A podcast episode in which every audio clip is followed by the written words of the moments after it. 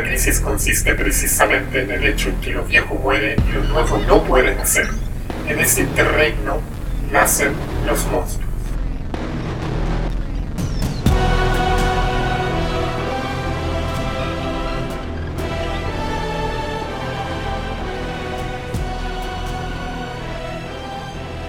Ya niños, estamos listos.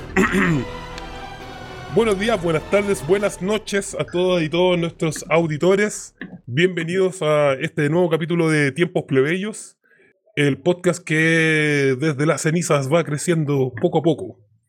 Hoy día tenemos eh, un capítulo especial. Estamos a... ¿Cuántos días? Eh, jueves, viernes... Estamos a cuatro días. Cuatro días. Cuatro días de ese evento culiado que no tiene chato. Y así que tenemos un gran plantel para, para poder conversar de ello.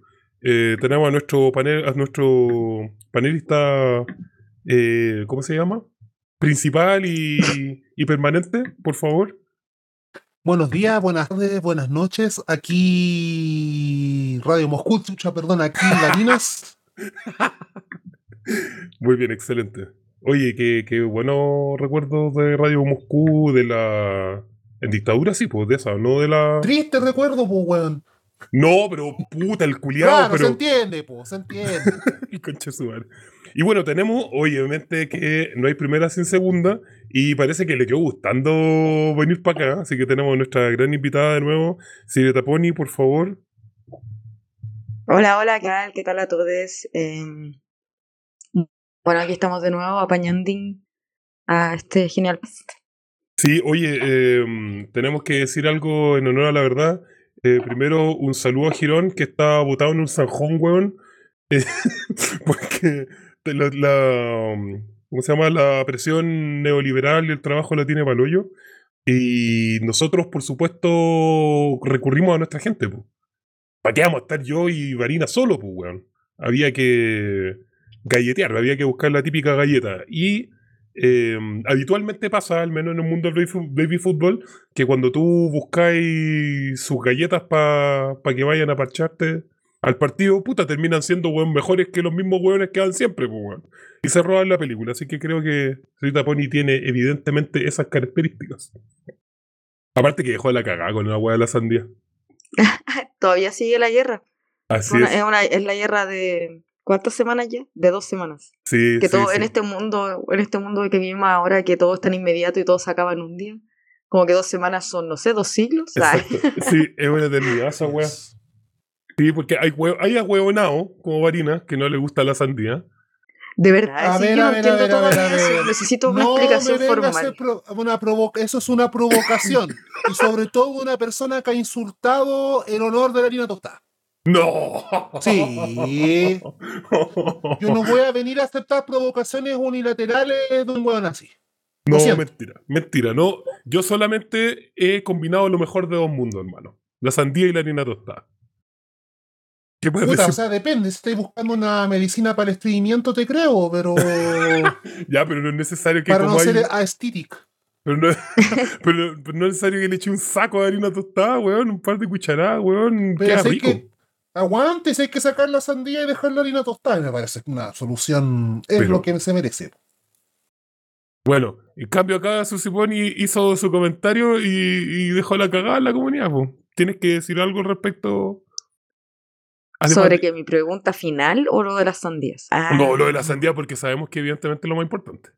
Ah, no, no voy a decir nada. Yo soy como estas personas que solo yo dejé la, le dejé el comentario. No, no me hago cargo de nada de lo que pase después. Como Ponce Pilato me lavo las manos.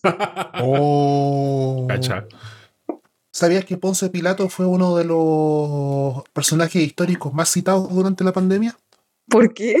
Ah, por, ah, verdad, por lavarse las manos, ¿verdad? Sí. ¿Cómo, weón? Yo nunca dije que era un chiste. Lo que dije que fue un, es un acierto nomás. Pero esa Ah, misma, esa misma weá decía como chiste Felo. de corneta, weón. Obvio, Esa misma weá decía Felo en el Festival de Viña, pues weón. No sé, Felo realmente lo decía. Con convicción. Oye, eh, volvamos entonces a esta, weón. Es miércoles, weón. Digamos la verdad, es miércoles, weón. Son las 7 Capitán, con. Es miércoles. Son las 7, son 10 para las 8 de la noche, weón. Y, y ha pasado weas que pasan en tres años, weón, juntas en dos días.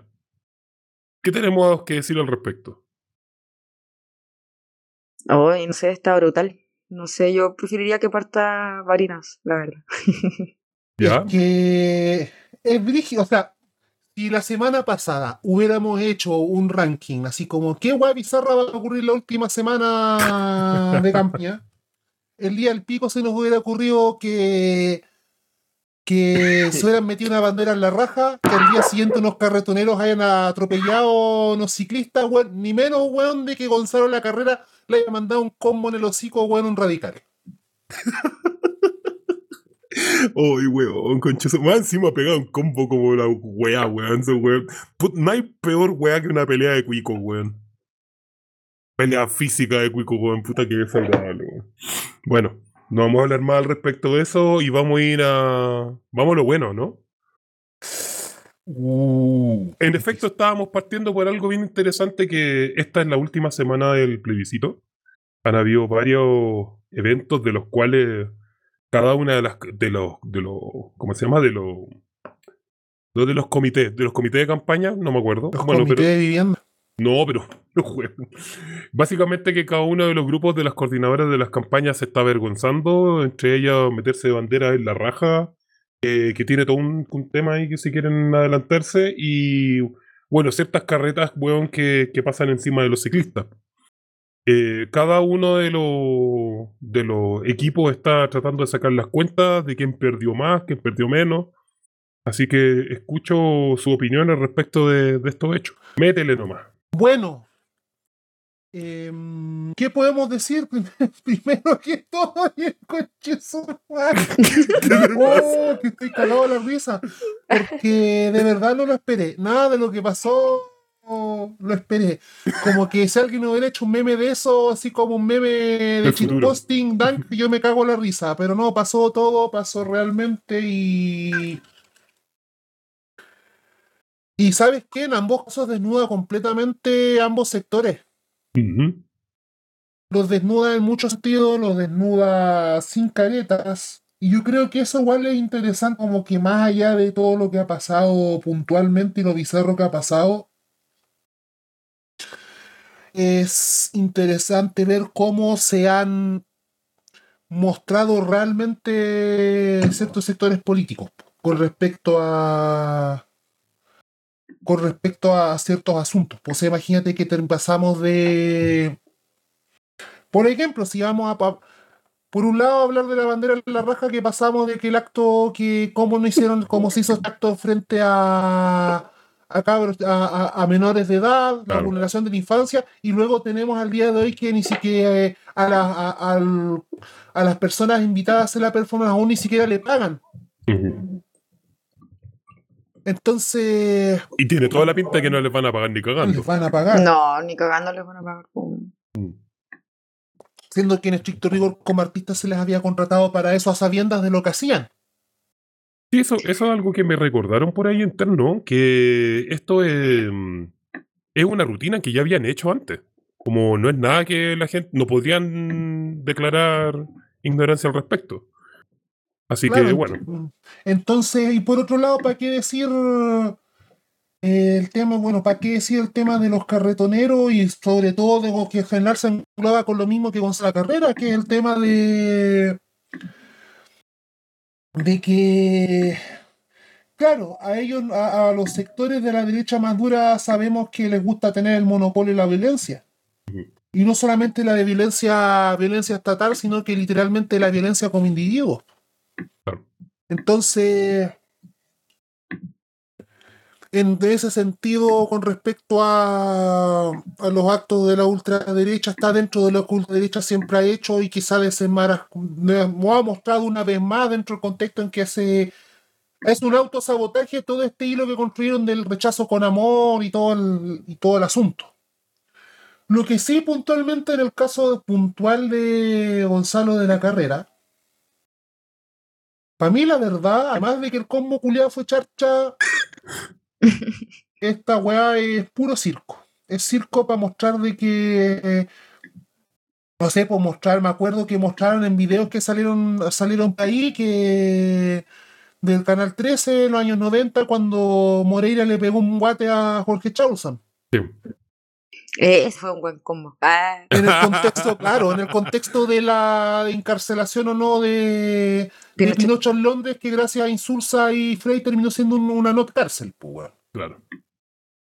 y que Moreira llega y le pega, le pega un senguate a Jorge Chausson, pero al final sigue siendo show de la lucha libre, show para la tele, es show barato y que va a ser y que sirvió de tapadera también para bajar weas realmente importantes que están pasando en estos momentos. ¿Como cuál entre medio? ¿O, o son temas que, vamos, que ya tenemos en la pauta? Tenemos en la pauta, Ya. no es necesario. Vamos a hablar ahí después respecto. Pero sí que se nota que fue mucho y es para. En el fondo de que. Claro, o sea, es gracioso ver de que pasa lo que pasó el sábado, estaba todo el mundo arbóreo con ataque, porque eso es lo otro. Se habló mucho de que no, de que fue un escándalo a nivel, sí, como que a nivel mundial, y en realidad esto no pasó más allá de, de ese mundo. Precisamente también porque la gente en estos momentos creo que tiene preocupaciones más mucho más importantes en estos momentos que segundo de que pasó esto y al día siguiente van y los carret y carretoneros del rechazo van y atropellan gente y de que literalmente la prensa le haya bajado perfil a un, intento de homicidio, que fue eso, Claro. pasarle, la pasarle un vehículo a alguien encima, dejarlo con lesiones gruesas, o se llama intento de homicidio. Homicidio frustrado, de hecho. Intento de homicidio, homicidio frustrado a términos legales. Entonces, si nos vamos en esa. Y después, para más encima, pasa lo de Gonzalo de la Carrera. Que claro, uno lo dice en tono meme, oh, van 2 a 1. ¿Qué cagada se va a mandar a la prueba de aquí al jueves? Claro. pero que al final todas estas acciones no hacen más allá que reafirmar a los grupos de pertenencia en el rechazo al otro grupo, al grupo del frente. Porque, Lo que encuentro, sí, oh, sorry, lo que encuentro charcha de todo eso es que, por ejemplo, el gobierno no se demoró, pero nada, en querellarse en contra de las trabas, de las indetectables, y no se ha querellado contra los guasos. Entonces, también ahí hay un punto importante al que ponerle atención, yo creo. Sí, La impunidad. Totalmente, porque en el fondo lo que eh, ese cálculo que tú estás diciendo, esa acción, es un cálculo electoral simplemente. ¿Por qué? Porque sabe que su electorado es más moralista y que por lo tanto no va a dejar pasar el tema de la, de la bandera en la raja. Me da risa hasta decirlo. Eh, y a los guasos les da lo mismo, po, al electorado le da lo mismo. Y por lo tanto están pensando en el fondo como estrategas electorales, no están pensando como un gobierno. Cuando deberían estar, de hecho, weón. Esos weón, de hecho, de partida esos weones ya deberían estar detenidos, los guasos culiados. Y creo que no se tiene ni mucha información sobre ello. Eh, hay videos de carabineros, de hecho, donde de manera explícita eh, protegen a estos guasos de mierda cortándole el paso a los ciclistas. Por lo tanto, acá hay una negligencia, directa desde carabineros. Por supuesto que Ministerio del Interior con Niskia Siches. Espérate nomás, Girón culiado, weón, que estáis, weón, postulando. Todo, día a día, weón, estáis postulando, weón, ese metro cuadrado. y, y claro, pues eso es un cálculo político, como nomás que es parte del cinismo que tiene el gobierno. No sé si quieren agregar algo más de esto. Eh, bueno, cortito, que, mm, o sea, además de que sean cálculos electorales, eh, como que estos actos así, como donde, donde ponen los esfuerzos del gobierno, demuestran una vez más. Es como que le sacan el velo, por así decirlo, a toda su estrategia ideológica. Que finalmente da lo mismo el discurso. Eh, pueden deshacer en discursos, pero las acciones que toman o que no toman hablan más fuerte de sobre dónde está el poder realmente. Yo creo que mm, debe ser bien charcha para estas personas, los ciclistas que estaban organizando esta, este circuito por el apruebo y sentirse así de abandonado por el gobierno que se supone lo apoya. Eh, también por la gente, yo no, yo sé que hace poco se tomó responsabilidad, organizó el evento en Valparaíso, pero la gente se la va a tomar con las indetectables, no con el que organizó el evento. Entonces, finalmente, ¿en qué posición dejan a las personas, las ciudadanas y ciudadanos que les apoyan, ¿cachai? Y esas son weas, son las pequeñas, las pequeñas o grandes semillas para un próximo estallido. Yo sé que mucha gente dice que no va a haber un estallido pronto, pero yo siento que al final estamos como en la misma situación como una, una olla de presión que se está a punto de reventarse en cualquier momento con todas estas cosas. Pues cada, cada, cada acto como este de no denunciar, por ejemplo, ese, e, ese evento a, esos guasos que se intentaron acriminar, pero sí a las trabas, eh, son hijos que van quedando en esa olla de presión que va a explotar eventualmente. Claro, es cierto eso. Yo me declaro culpable, yo soy de las personas que no cree que hay otro estallido pronto. El, pero igual es súper cierto algo que tú decís que, de hecho, conversando con algunas personas que son de prodignidad y que evidentemente no son de este grupo, eh, porque, ojo, igual, todo lo que pasó ahora con el tema de la banderita eh, fue armado por un, por un grupo de personas que van por el apruebo que no son de prodignidad. De hecho, esto es parte de la Tania Madriaga, del Manuel Bordaski, no sé si está la, la natividad yanquileo también metida adentro. Eh, entonces, en el fondo es un grupo de independientes por el apruebo. Y eh, ahí tienen, pues, tienen de nuevo los próximos culpables que seguramente le van a querer echar la culpa al día, el día 5 de septiembre o el mismo 4 de la noche.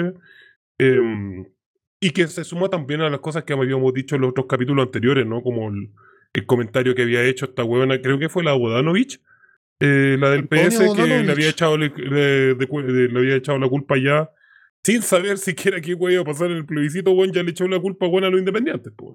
Ah, sí, pues.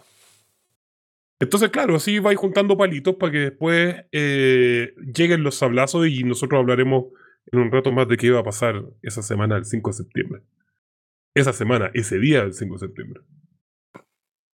Y, sobre este mismo tema del plebiscito, porque hemos tratado de hablar poco del plebiscito, evidentemente hemos tenido que hablar del plebiscito igual.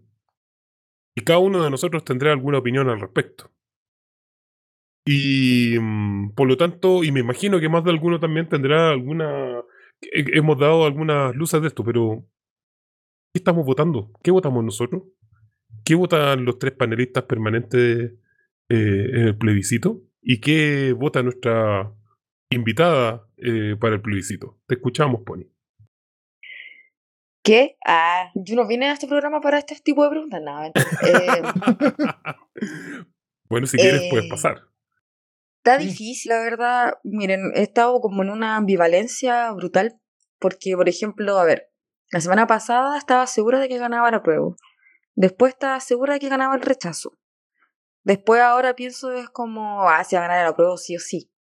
Porque me pongo a pensar en una bola media conspiranoica diciendo, nada, en verdad, igual el CERVEL o cualquier cosa van a, van a, de alguna forma va a salir, por así decirlo, como lo que pasó con Boric, igual que todo estuvo medio turbio, extraño, como que no cuadraba en realidad los números ni nada.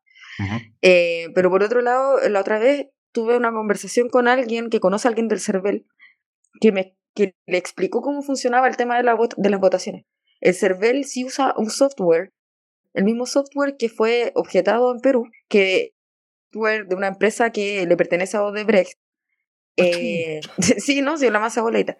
Oh. Pero se supone que acá en Chile tienen otro representante, otro abogado y otro nombre. Pero al final es la el mismo software.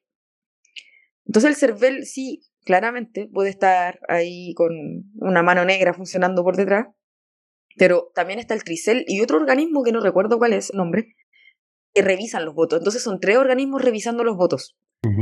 Ahora, el punto es que, claro, no sé si los tres, porque esa persona del server solo sabe del software del server. Ahora, ¿qué, qué software usará el Tricel y el otro organismo? Habrá que ver. Igual usan el mismo. Entonces, como que eso ya es medio turbio. Entonces, como que es como, hmm, no sé. Por ese lado pienso que puede ganar la prueba, pero por otro, también está toda esta, esta gente que se suma, que va a ir a votar obligada, que nunca ha votado. Yo no sé si le he contado, pero mi familia trabaja por parte de madre, son de la feria. Gente feriana. Eh, yo estoy, soy muy cercana desde muy pequeña a todo ese mundo. gente de ultraderecha, onda discurso de no hacer nada con la izquierda, eh, del colo, y de no ir a votar. y de no ir a votar. Ya. Eh, nunca han ido a votar, jamás. Y ahora obviamente se sienten obligadas a ir a votar y solo esa, solo esa situación de sentirse obligadas a ir a votar genera un rechazo. Y obviamente se inclina a votar rechazo. Simplemente rechazo porque y los votan rechazo. Claro, porque es como, ah, me están obligando a venir a votar, pa, rechazo. No hay más como, no hay mucho más que decir ahí. Yo los comprendo, comprendo por cuál es, por qué votan rechazo, entiendo completamente toda la precarización que han sufrido toda la vida, entonces tampoco los voy a cuestionar. Esa es una masa importante de gente, yo creo. Entonces, por ese lado también puede ser que gane el rechazo. Y entonces estoy en esas dudas y he tratado de centrarme en eso para tomar una decisión, pero también estoy, está mi propia postura. Y mi propia postura igual se ve, ve- se ve súper permeada por todo el desengaño, la desilusión. Eh, yo voy a reconocer como una persona que fue bien hueona en su momento. Yo apenas cumplí inscribir al servicio electoral, que todavía podía inscribirse uno cuando Ah, yo cuando cumplí era, 18 años. cuando era Sí. obligatorio. Después a los tres meses sea, fue voluntario. obligatorio. O sea, voluntario. O sea, como que entraba y automáticamente fue como, ya, Sí. pero alcancé a inscribirme. Y... O sea, te llevaste un carnet electoral de recuerdo. Exacto. Sí, lo tengo guardado todavía. Igual buen souvenir, como para la curiosidad. Claro. Pero, y claro, yo fui a votar, o sea, todo. No me he saltado ni una votación por el estilo, pero siento que el engaño, eh, la desilusión más que nada, el hemos sido. Bueno, yo estuve, yo fui, hemos sido como el año pasado, ya estaba en esa, como hemos sido. Ujú. Y mm, como estoy en esa situación de desencanto y desilusión, estoy como muy por la bola de que no quiero votar. No quiero ni siquiera ir. El problema es que mi hermana es vocal de mesa justo en mi mesa. Ah, te, Ok. te vas a apiar. Entonces como que no puedo. Así que yo creo que voy a decidir en ese mismo momento qué voy a hacer. Va a llegar donde tu vieja a decir como, oye, weón, la Pony no vino a votar. ¿Qué pasó acá? Va a, ser la, va a poner la denuncia. ¿vale? Así como busquen, primero denuncien a esta persona, busquen a esta persona. Hay problemas familiares, entonces que hay que resolver. Uh, No, no, lo que pasa es que, y que yo era muy del discurso de ciudadano responsable. Y se lo pedí a mi hermana y a mi mamá. O sea, mi mamá también nunca había votado y ahora vota. Y como que yo le dije en un momento, ya no, no, que sé si vaya a votar. Y me dijo, ¿pero cómo? Pero si tú me dijiste que era importante votar. Y como que me repitió mi discurso. Entonces fue como, "Hmm, no puedo salir de esto. Sí, sí, está ahí media ahí atrapada. Es verdad. Pero son parte de las contradicciones que llevamos todas. Eh, Varinas, ¿quieres decir algo tú? Sí, varias cosas. Eh, en este sentido, yo personalmente no tengo ninguna intención de ir a votar. Y si llegara a ir a votar, lo haría nulo. Si es que tuve alguna intención mínima de haber ido a la urna el este sábado, se murieron completamente la semana pasada. ¿Con qué? ¿Qué ¿Cuál fue el, el hecho? Es que eso ha sido todo, sobre todo para no, para no profundizar en otras cosas. Creo que mm, al haber visto, y sobre todo acá desde el programa, haber visto tan de cerca y haberle hecho seguimiento al proceso constituyente y cómo se ha ido dando todo, eh, cómo se ha ido configurando nuevamente este régimen de, este régimen de transición, eh, me hace pensar de que sí, yo respeto mucho a la gente que quiera ir a, a probar, que a la gente, sobre todo a los que quieran a los que quieran a, a jugarse o a, a jugarse esa última opción o entienden por una lectura de periodo, por lo que puede significar un triunfo del rechazo o lo que o bueno, ¿para qué decir la gente estuvo dentro del proceso constituyente desde un principio, dentro del tomo de, de- de- dentro de esta misma amplia izquierda? Claro. Pero es importante también, tal como en los 90 hubo organizaciones y colectivos que dijeron de que la transición valía callampa desde un principio, también hay que asumir ese rol, de decir de que este nuevo tiene que haber gente que tiene que asumir también el rol de decir en voz alta y en acciones políticas de que el nuevo orden que se está construyendo es solamente un orden, para, un orden oligárquico. Y en ese sentido, prefiero estar en, en esta pasada, en esa posición. Porque como se vienen las cosas y lo verso del asunto... ¿Y para qué decir con lo que vamos a hablar más adelante de cómo se está ordenando, el- se está terminando de barajar el naipe? Yo al menos esa es mi posición frente a este plebiscito. Perfecto, me parece muy interesante lo que decís porque me voy a adelantar um, justamente a mi decisión y claro, yo también, yo voy a ir a votar. Me da, me da paja pensar en el hecho de, de tener que andar, bueno, ya, ya, probable- ya tengo problemas con el CAE, weón, legales y me voy a agregar otro problema más. Eh, voy a ir a votar, pero yo voy a ir a anular, voy a ir a dibujar una preciosura ahí que estoy tratando de, de practicar en mi croquis. Una bandera saliendo de un poto. Eh, algo, Ah. ¡Oh, qué buena idea, madre! Ya, voy a, bueno, ya. Bien, Pony, weón. Yo creo que voy a cambiar mi dibujo. ah. Eh, eh, voy a tratar de hacer algo así, como, no sé, me meto el voto por la raja, una weá de ese toque. Eh, y yo creo que mis razones son bien cortas y precisas. eh, porque yo creo que a mí el hecho que me. Yo igual estaba dudando, dije quizás voy a ir a votar a prueba en realidad y todo. Pero la verdad es que el hecho que a mí me mató completamente fue el acuerdo que hicieron eh, la concertación y el Frente Amplio, todo el gobierno de Boric, eh, de reformar la, la constitución que tú apruebes o no. Y eso eh, transforma totalmente tu voto. Porque en el fondo tú ya no estáis votando por una constitución. Lo que estáis votando es darle la oportunidad al Congreso de que hagan la constitución que ellos quieran. Y eso para mí, eso es intransable. Como eso ya es el límite que rompe el deseo. Em, y de hecho, en ese sentido, lo que hace o lo que confirma ese, ese pacto es la victoria de la convención mixta. Y váyanse a la chucha, o sea, si hay algo que nadie quería, era una convención mixta. Así que básicamente eso hizo que confirmara totalmente eh, mi voto que iba a ser nulo. Y también porque me pasé, me hice todos los caldos de cabeza arriba, pasa, o sea, vivo por haber, weón, para tratar de pensar, porque yo a veces, yo a veces voto no porque esté convencido de algo, sencillamente eso puede ser un voto estratégico para alguna wea, y sencillamente no le encontré ni una ni un sentido estratégico, weón, para poder hacer esta wea. Para ir a votar algo lo que sea. Sin embargo, hay dos cosas que yo creo que hay que constatar. A mí en particular, y estoy de acuerdo con lo que dice Pony, me molesta y creo que no es productivo eh, andar apuntando con el dedo a la gente que sí va a ir a votar a pro. Dentro de la gente, del campo de personas que nosotros creemos que son compañeros nuestros, ¿cachai? Eh, creo que esa cultura de. Nosotros, dentro de la izquierda radical, existe una cultura de la cancelación mucho anterior de la cultura de la cancelación y creo que nunca la hemos nombrado de esa forma y igual de tóxica. Y creo que eh, lo único que hace esa wea es básicamente autoaislarnos. Y si tuviéramos que buscar coordenadas para ver hasta dónde llegamos, y esto podemos atender uno de los comentarios que me hicieron en YouTube, para mí es mucho más explicativo es cuál es tu posición respecto del, del Pacto por la Paz del 15 de noviembre. O sea, de ahí para adelante podemos conversar con quiénes son compañeros y con quiénes no.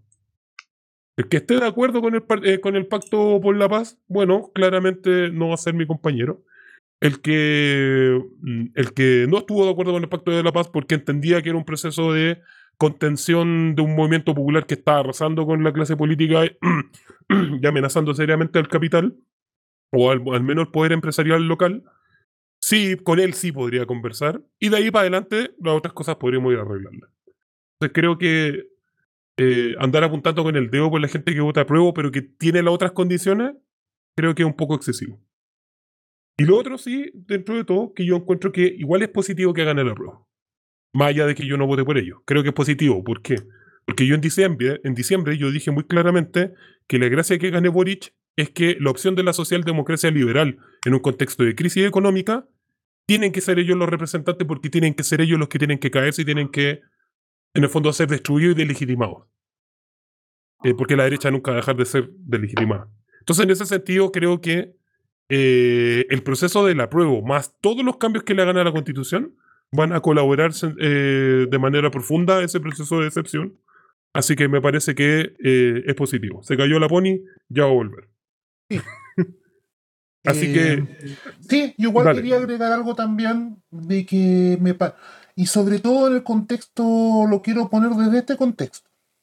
Hoy día nos enteramos de que la ex comisionada de Derechos Humanos, Michelle Bachelet Geria, muestra un informe en el cual se aprobarían violaciones a los derechos humanos en Xinjiang, en China,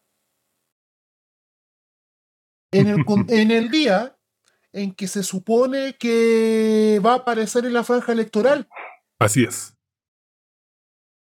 Y aquí eso me llama la atención. Y es ahí también donde también radica la rabia que me come con este proceso.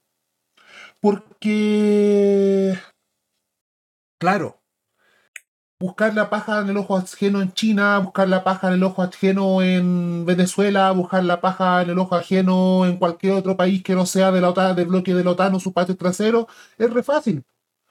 Pero cuando realmente, y a propósito, me acordé la semana pasada que hablaba, cuando se decía lo de Dávalos, porque cuando Dávalos necesitó que la mamá lo retara, no lo retó, que fue una mala madre casi con Bachelet, cuando Chile realmente necesitó una madre con poder real de decir lo que estaba pasando, no solo lo, lo hizo, sino que hizo básicamente, sino que hizo el paso y además se suma a lo que dice Mico.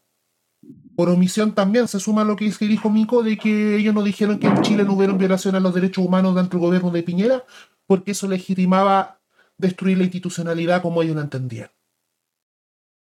Y con presos políticos, con persecución política, con la profundización de la cacería política en este país, cuando dicen de que chiste repetido sale podrido, una cosa es, es escuchar la historia de nuestra gente en los finales de 80, comienzos del 90, y la otra cosa es vivirlo día a día y con los bolsillos vacíos.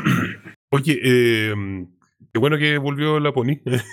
Mira cómo son las cosas de la vida, porque lamentablemente Girón no, no puede estar con nosotros. Sin embargo, nos mandó un gran audio que vamos a colocar acá porque obviamente que no quería quedarse afuera de este debate respecto de la respecto de qué, por qué iba a votar, así que en este momento le dejamos a Girón. Ya. Muy buenos días, muy buenas tardes, muy buenas noches a todos los que escuchan el podcast. Mi nombre es Girón y los vengo a presentar por qué Marilyn Manson sí se sacó las costillas para chuparse el pico. no, no, no. Eh, un saludo a todos los que están escuchando el podcast. Lamentablemente, eh, o afortunadamente para algunos, eh, no voy a estar hoy día en el podcast porque weas de la pega y la precarización laboral, weón, hacen que pero me pude dar un tiempo para poder mandar este mensajito para todos y cada uno. Así que voy a tocar solamente un tema en particular, que obviamente es el que a todos les, les convoca, que en relación al plebiscito que se va a dar el fin de semana. Eh, obviamente uno ha leído... O sea, yo honestamente no los leo, porque cuando hay mucho texto en, la, en las justificaciones de por qué voy a hacer esto y por qué voy a hacer esto otro, eh, que, eh, dan pocas ganas de, de, de, tomar esas weas de como, oh, no, sí, mira, y es que bla, bla, bla, bla, bla, bla. bla.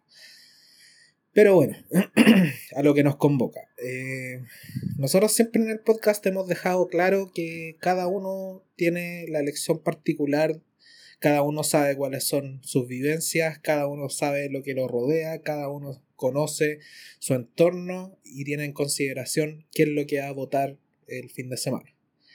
Eh, nosotros siempre hemos dicho nuestras posturas bastante claras eh, y también tenemos un diagnóstico bastante, yo creo que en, en, todos los podcasts que hemos hecho hemos dejado claro cuál, es, cuál ha sido la posición de cada uno en distintas cosas y sobre todo el diagnóstico de lo que ha sido el estallido y todas estas cosas que hemos hablado en el podcast y siempre hemos dicho que eh, la izquierda perdió. Eh, lo hemos dejado bastante claro eh, que fuerzas de, llámese del Partido del Orden, del Partido por la Paz, han cooptado, cooptaron el, el movimiento, cooptaron la, la, lucha callejera, cooptaron eh, muchos espacios en los cuales eh, se estaba creando algo completamente fuera de, la, de las normativas que, y algo completamente eh, ajeno a los partidos políticos y todo lo que se considera en relación a eso. Así que por ese sentido nosotros igual hemos dicho que la izquierda eh, no existe, o sea, la hicieron, la, la eliminaron, la, la, cortaron, la cercenaron. Eh, y ahora lamentablemente pasa mucho que eh, te ponen esa etiqueta que, que ya parece una caricatura, te dicen Ultron, te dicen de distintas weas, pero, pero bueno, son weas que pasan y hay que no, no pescar ese tipo de weas. Em, yo, mi posición generalmente para las elecciones, eh, yo soy un, lo he dicho también en el podcast, yo soy un weón que siempre va a votar. Eh, eh, mi voto siempre va en consideración porque siempre he tenido, esta es una wea más, más personal obviamente, yo siempre he tenido una wea en relación con el voto con, con los que no están. Eh, los que murieron por, por esta weá, esta pantomima que se llama democracia, pero eh, murieron creyendo que había que rescatarla de alguna forma y es lo que hay. Es como cuando llegáis a la casa y solamente hay pan, hay pan, tenéis que tostarlo para que tenga un poco más de sabor, tenéis pan duro, eh, pero hay que saber remarla. me ha tocado eh, muchas veces tener esa, esa lamentable misión de decir que chucha se puede hacer de ahora en adelante si es que no tenéis nada. Y en el abismo completo uno siempre no, es, no se trata de esperanza, sino que siempre hay weas que hacer. Eh, nosotros en el podcast lo hemos dicho constantemente que hay muchas weas que hacer. Eh, nosotros somos un podcast que va a tratar de hacer eh, distintas acciones en relación, obviamente en, el, en, la parte como que a nosotros nos atañe, que es como la parte cultural, obviamente quizás tarde o temprano eh, puedan resultar algunas cosas o quizás, quién sabe, bueno, la, la vida pasa y, y, nosotros vamos quedando, pero bueno. Em, yo voy a yo voy a ir a votar em, y a sorpresa de muchos quizás no, no creo, no creo. Yo siempre, yo siempre he dicho que apruebo todas estas weas porque honestamente eh, no hay nada. Yo no voy a perder nada. Eh, quizás no, no, no rayar un, un papel culeado no, no, va a hacer cambiar mi, mi pensamiento político. Eh, esa raya culeada a mí nunca me, me ha pesado en nada. Eh, yo he articulado todo lo que pienso en relación a otras cosas, a mis vivencias, a mis cercanos eh, y a muchas otras cosas, aparte de rayar un voto y esta contingencia culiada que yo lo he dicho en consideradas, en consideradas ocasiones, eh, que no te chupe la contingencia. esta es una weá y hay que seguir adelante porque si a uno lo, lo, chupa la contingencia, no se preocupa de la imagen más grande que es eh, pensar que Chucha se puede articular como proyecto político, cuáles son las alternativas, que alguien escuche esta weá en algún momento y diga, oye, sí, se puede pensar fuera de lo que, de lo que te plantean estos hueones, por lo que a mí una rayita en el voto, en el apruebo, a mí no me va a afectar en nada. No se me va a caer la bandera, no se me va a caer nada. Bueno, igual no tengo ninguna puta bandera, así que no, no, no es una decisión de partido, esta es una decisión de cada uno. Y yo siempre lo he dicho, la vez pasada lo dije, yo voto por los que no están. Yo voto por las personas que perdieron la vida creyendo en este sistema, por muy de mierda que sea. Eh, y mi voto va en relación a eso. No va, no va por ni siquiera por una, por una convención social y que la weá. Claro, sí, uno podría decir que hoy sí. También hay una presión eh, del pueblo, porque lo queramos o no, en la votación pasada eh, se expresó el pueblo de manera bastante contundente de que quería una convención. Después los actores políticos que salieron de esa weá también fue como un accidente también. Pero es una buena representación de lo que era Chile también esa convención. Viejas culiadas, eh, hueones gritones, hueones piola, hueones maquineros. Ahí Un saludo a los maquineros culiados que están escuchando esta weá. Hijos de puta. Eh, pero era una buena radiografía de lo que era Chile y salió lo que tenía que salir, ¿no? O sea, también se sabe, ya hemos hablado latamente de todas las weas que han pasado en el. Hablamos de las weas que pasaron en la convención. Eh, Barinas no quiso hablar de la wea, obviamente.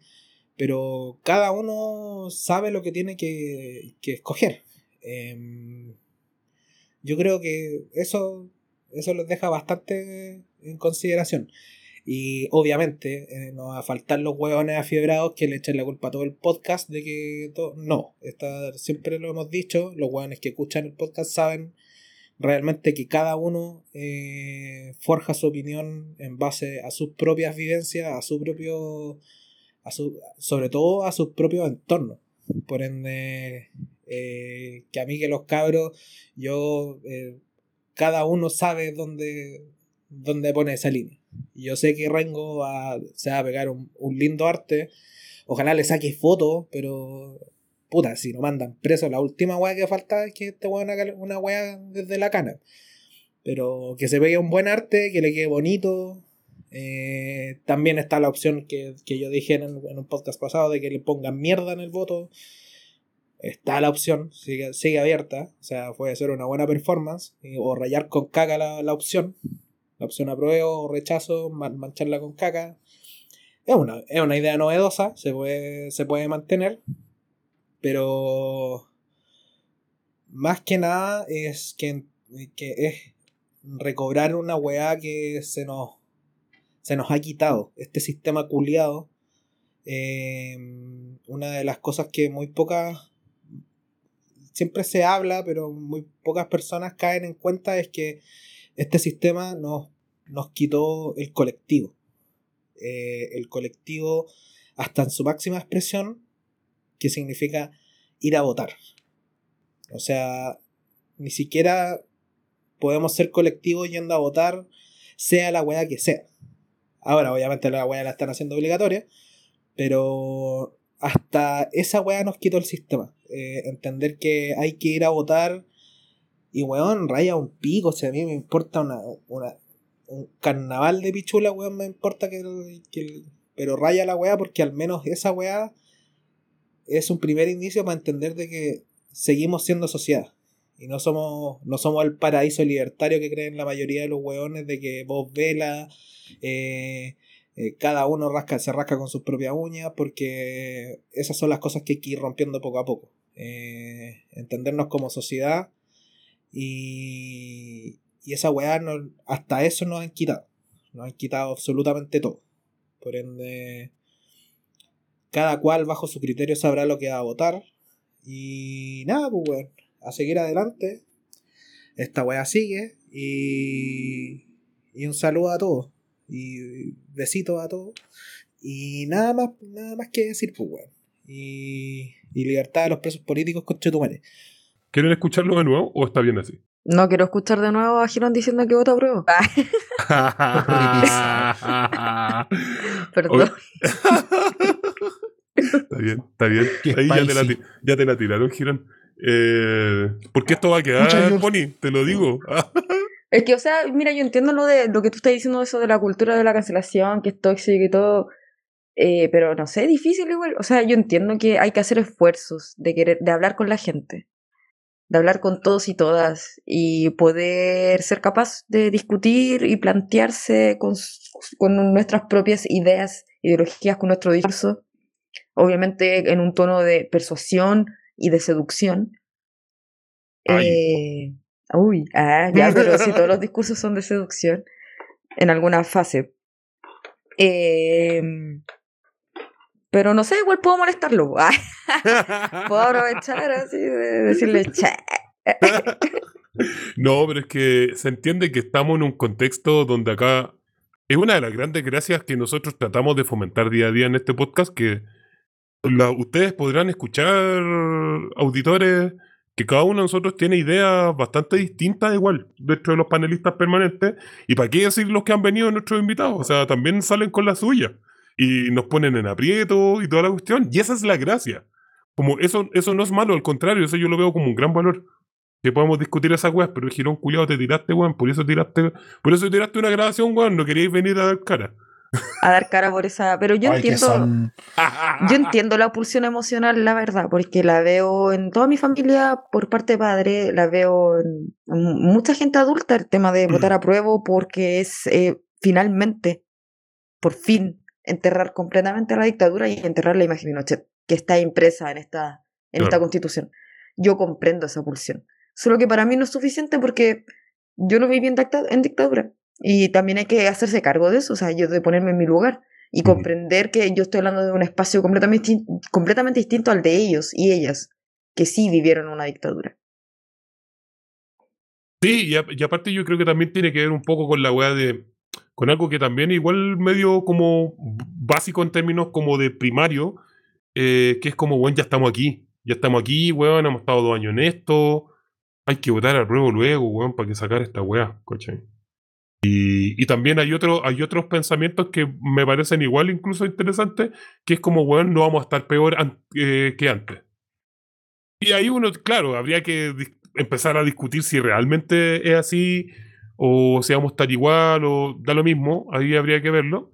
Pero me parece que son argumentos que de las personas comunes y corrientes me parece súper válido, como no, no andar huellando gente. eh, por eso, salvo que sean ñuñoínos culiados o que sean cipoprovistas de tomo y lomo, que a ellos hay que huello siempre. ahí está nuestra barrera y siempre lo hemos dicho. ¿Varinas? Sí, mira, que lo que pasa es que aquí hay que entender también una cosa. Y en ese sentido yo resto, respeto la decisión de, de Girón, No completamente, tal como lo... mal No, por- pero lo digo por qué. Porque, primero que todo, yo voy a insistir en una idea. El desastre que se viene con la crisis económica, con la crisis medioambiental, que es de aquí a la vuelta de la esquina, y del colapso total del régimen político que estamos a puerta de vivir por las buenas o por las malas, todas las muchas de las diferencias que tengamos dentro de los sectores a la izquierda del Frente Amplio, a la izquierda del 15 de noviembre, van a quedar chicas. Y vamos a tener que aprender tarde o temprano a aguantarnos mínimamente para poder actuar antes que nos pasen por encima, que ya nos están pasando encima. Y al respecto, y al respecto de eso, efectivamente, la posición que describe Girón también está presente en muchas en muchas organizaciones de izquierda que no necesariamente que, son que no necesariamente están en la parada nuestra. No sé, pues, no sé, por ejemplo, pienso lo que dice el Girón hace acordar lo que dice lo que dice Pablito Chile, lo que dice Matías Toledo, en la Chichi, por poner que no son precisamente organizaciones frente amplistas. O pienso, por ejemplo, en qué va a pasar y qué va a pasar a la interna de movimientos so- de movimientos sociales constituyentes ahora ya dejaron de ser constituyentes y solo son movimientos sociales. ¿Y qué va a pasar, qué va a pasar con ellos? Que ellos literalmente se están jugando la en esta elección se están jugando literalmente su último cartucho de capital político. Y de paso también para nosotros que ya estamos en este, estamos en esta parada, ¿qué vamos a hacer después? ¿Qué vamos a nuevamente a la pregunta fundamental? Estamos hablando del 4, pero ¿qué vamos a hacer después del 5? Si más allá del meme yo no voto, hago chorizo, ¿qué chorizo vamos a cocinar? Po? Yo no Eso voto, somatizo. Ese soy yo. Claro. Yo no voto, hago alto guiso. Ah, Eso está bueno. sí, Yo no voto, soy chorizo, para mí es mi favorito. Sí. Entonces, si nos vamos en esa, que también, ¿qué hacemos? po? Entonces, ahí tenemos, es más, creo que es más complejo que el debate, que el cipoaprovismo que se puso Ceneta últimamente. Y también es, es más complejo que decir simplemente, de decir son todos amarillos menos yo. Exacto. Claro, que eso es uno de mis grandes. Frente, al, frente a la lectura de lo que se viene después. Claro, Porque esa es una. si no, no, porque ahí corremos más peligro. Nos cagamos hablando de los del posmodernismo, de que la weá que militar identitariamente y weón. Eso literalmente es política identitaria.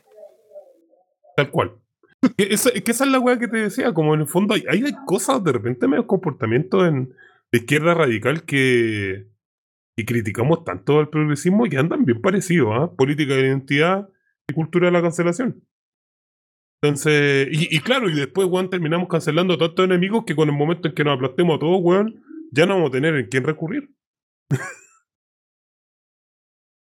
Pero bueno, hay muchas cosas que quedan por ver y de hecho a propósito no es tan mismo encerrona ideológica y marcar dónde está la barrera entre quiénes son, con quienes tú puedes conversar y con quienes no. Esta última semana estuvo marcada por algo que justo había pasado el día del capítulo anterior, que fue la detención de Héctor Yaitul. Y bueno, han habido un montón de coletazos políticos eh, y movimientos también al respecto creo que no es necesario sumariar todo lo que ha pasado, así que escucho las impresiones respecto al caso. Eh, yo me voy a remitir a que este gobierno demostró una completa um, inoperancia e ignorancia de cómo manejar este tipo de casos. Eh, no sé quién está asesorándoles o quién le está asesorando y le dijeron que metieran preso a Yaitul es alguien que, que los quiere fuera, que los quiere destruir. Hablando de lo anterior, del vacío de poder que va a quedar después de este 4 de septiembre, ganar la prueba o el rechazo. Eh, ¿Qué vamos a hacer en ese espacio? Porque estos locos ya se desfenestraron. Con esto se terminaron desfenestrando. Eh, ¿Por, qué creí eso? Porque es una mala jugada, pues van a salir mal ellos. Y lo peor es que quedan mal en. Quedan mal delante de, lo, del, del, del, del, ¿Cómo decir esto? Como de la tribuna internacional. ¿Cachai? Quedan como un país que, que persigue a sus pueblos originarios. Y todo el discurso progre se les cae completamente. No tienen explicación, no tienen defensa política para lo que acaban para lo que hicieron. Se les, yo sabía que Boric no su discurso era más vacío que cualquiera, pero no me esperaba eso de, de, todo el gobierno, ¿cachai? O sea, de verdad que, o sea, Boric tomó esta decisión solo, que la tomó sola. Como que, de nuevo, como que es eh, él es como esta imagen del rey desnudo todo el tiempo. Lo mismo que le pasaba a Piñera. Cada, cada wea que hacía demostraba que no sabía nada, que no sabía lo que estaba haciendo. Y lo mismo le está pasando a este gobierno, no saben lo que están haciendo. Eh, un preso mapuche, o sea, perdón, un mapuche preso es mucho más peligroso que libre. Eso es algo que la concertación lo ha dejado clarísimo todo este tiempo. Y estos locos lo volvieron a repetir. No sé qué esperan que pretenden con esto. No, no entiendo. A propósito de eso mismo, ayuda a memoria porque Yaitul ha estado detenido un montón de veces, pero tuvo una detención larga. Ese fue para Bachelet 2, ¿no? El 2010, que fue el caso ah, del fiscal Elgueta. No, ambos, fue entre ambos gobiernos.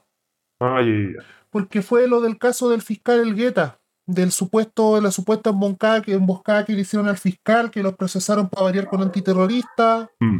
A él, a, ya, a Ramón Yancleo a propósito de. Ah, verdad.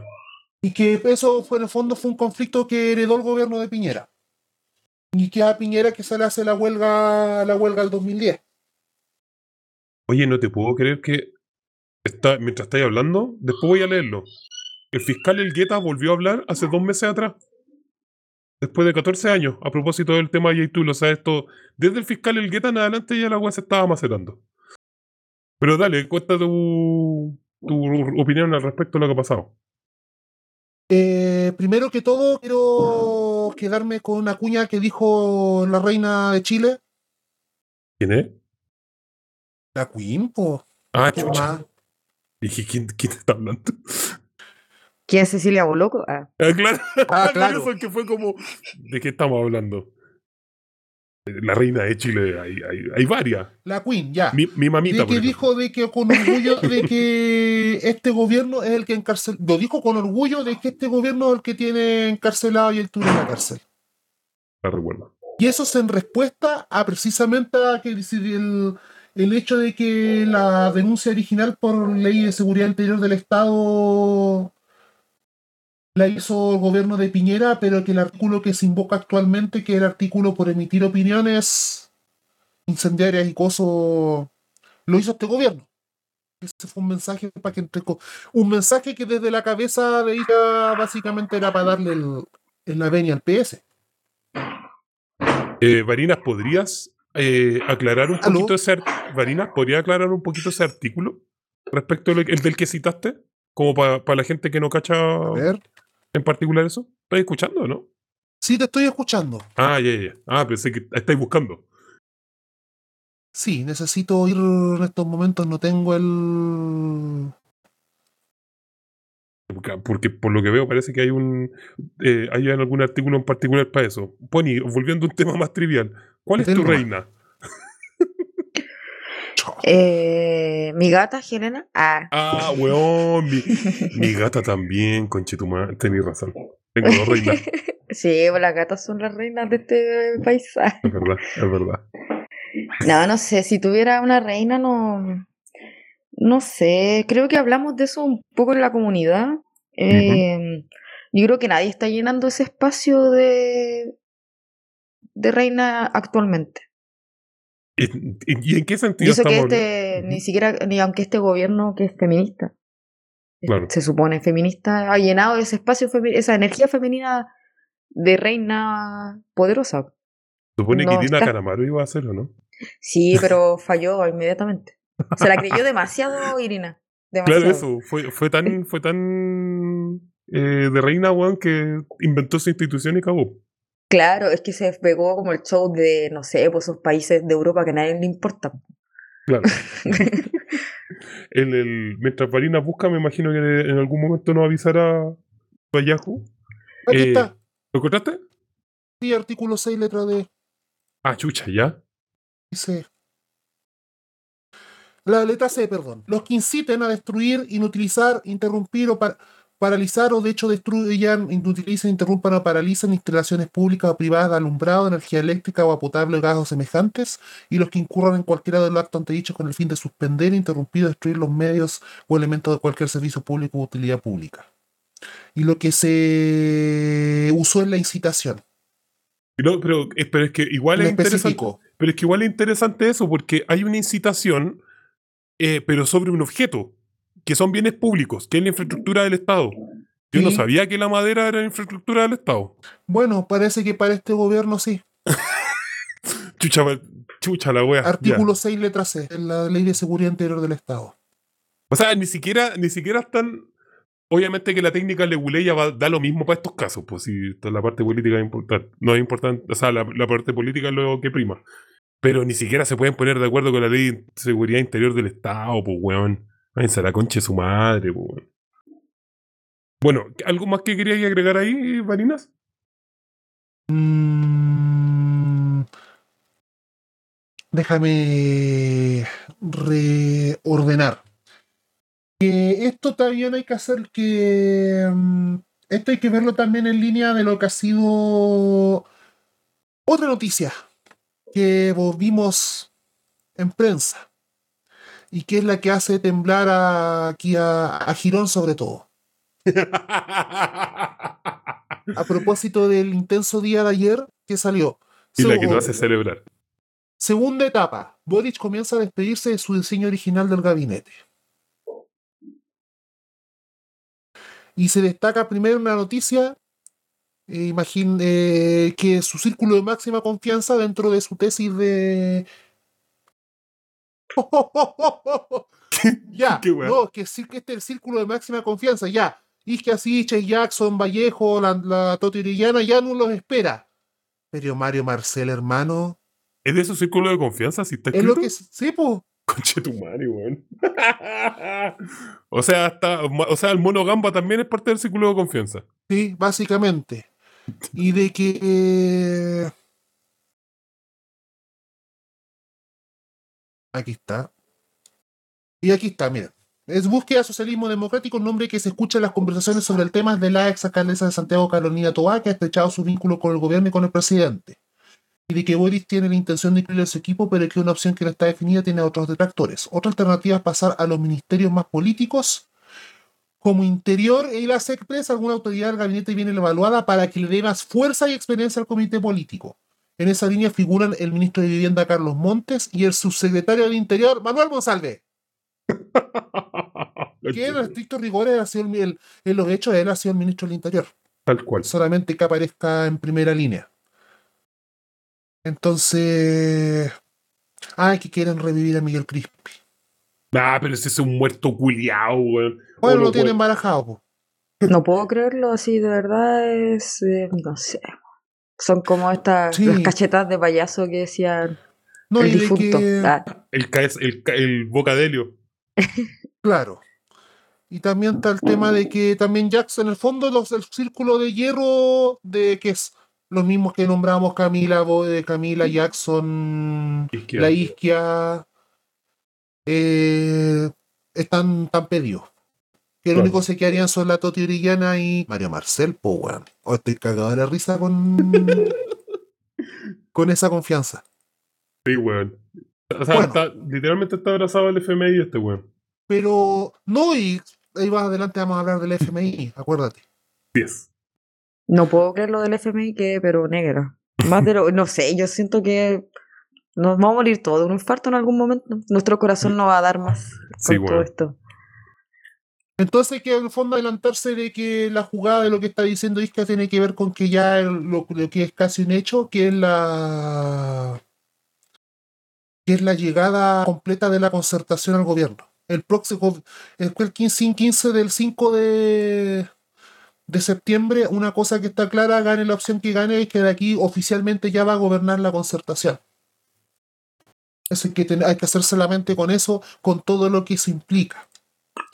Y esa es una de las condiciones que tenemos que asumir también para ver en qué estamos, en cómo va, qué país va a ser el país que va a recibir esta nueva constitución si es que gana.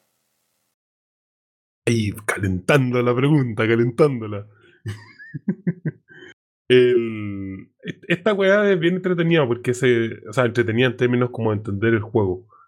En diciembre, cuando hicimos este. mm, El capítulo que era como para ti el 11 de marzo, creo que fue ese. eh, había una sospecha porque ahí hablamos de la teoría de los anillos. po.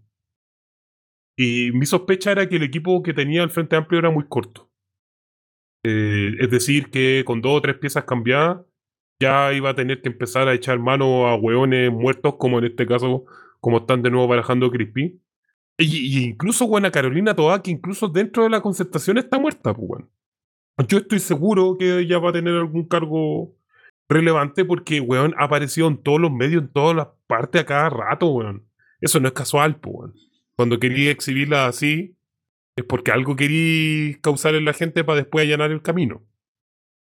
Pero en fin, volvamos al tema de J-Tool. Eh, yo- ¿ah? eh, Carolina Toá fue ministra secretaria general de gobierno en Bachelet 1.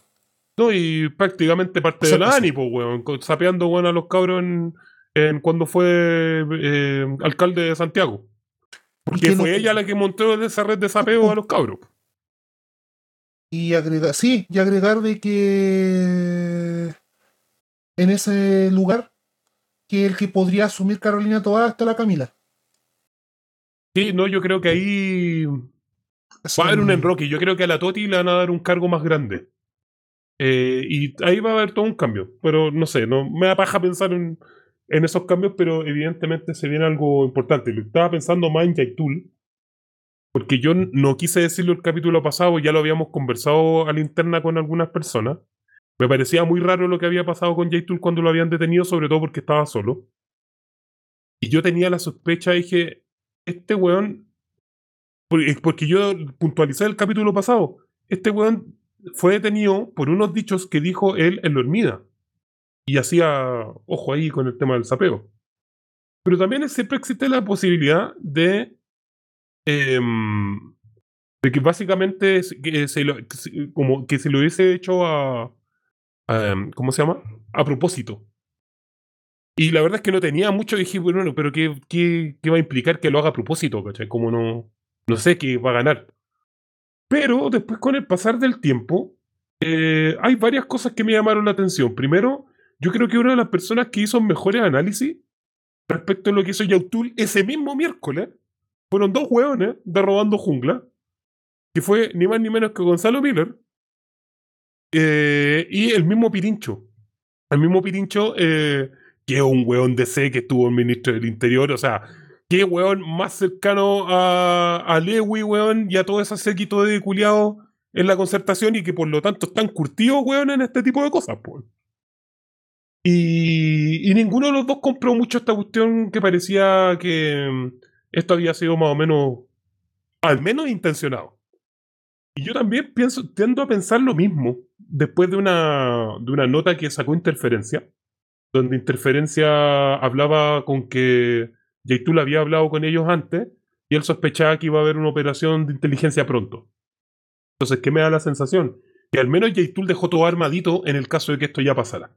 Como si me detienen, hagan esto, esto, esto, esto. Y aquí pasa cuando tú te metes. y Aquí está la situación cuando tú te metís con un estratega de verdad.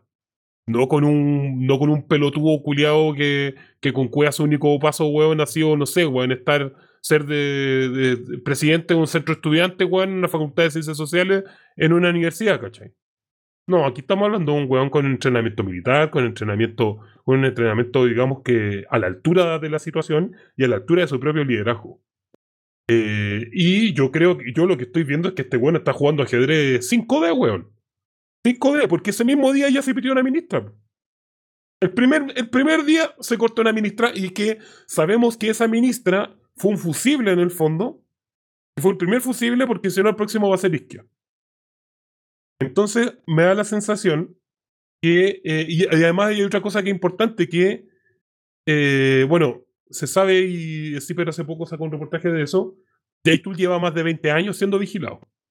Y Yaitul sabe perfectamente que está siendo vigilado.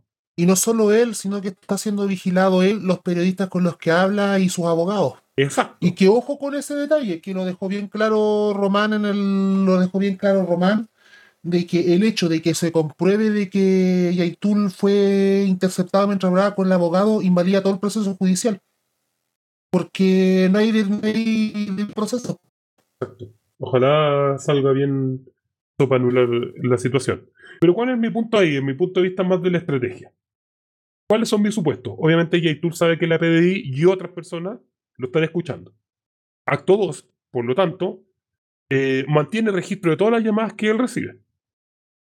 Acto 3, esas llamadas y cada una de esas llamadas son almacenadas como pequeñas balas. Y en algún momento van a ser utilizadas. Pero no sabe qué. Simplemente tiene el registro. Y el que partió eh, liberando esas cosas no fue el mismo Yaitul, fue la PDI. Y la PDI se encargó de pitearse a la ministra Vega eh, y se encargó de poner en jaque al propio gobierno y después por eso todos los arbolitos, ay, que la PDI está sapeando cosas, que la PDI, claro, ahora, ahora te... eh, ahora te asustáis porque la PDI sapea weas, pues, weón. Porque cuando es tu y- gobierno. No, y por el otro lado, los sacos de weas diciendo casi que Yaitul está trabajando con el Partido Republicano, pues weón. Así es. No, Bien. weón, es una operación de inteligencia que armó este gobierno y que le está, y que le está, y que le está trayendo más, más costos que beneficios, pues, weón. Tal cual, tal cual. Entonces, cuando pasó el tema de la PDI, Yaitul cachó que se acordó en el fondo de esas balas que tenía guardadas. Tengo acá información con todos los que yo he hablado y ya caché que esta wea tiene efectos porque ya cayó una ministra. Entonces, después, ¿qué es lo que hace la CAM? Anuncia que va a sacar la información con todos los weones que han hablado con la CAM. Y eso, al final, creo que hasta ahora creo que no ha salido información al respecto, ¿cierto? No porque dijo que iba a ser unos cuantos días y los de, y los de ABN dijeron que iba a ser ayer. Sí, eso, eso era lo de ADN, yo tenía entendido, pero, pero está ahí, Está están, eso. están tirando ahí el, el, digamos, el aviso. Y el objetivo básicamente es disuadir al gobierno que pare su wea o van a tener que pagar las consecuencias.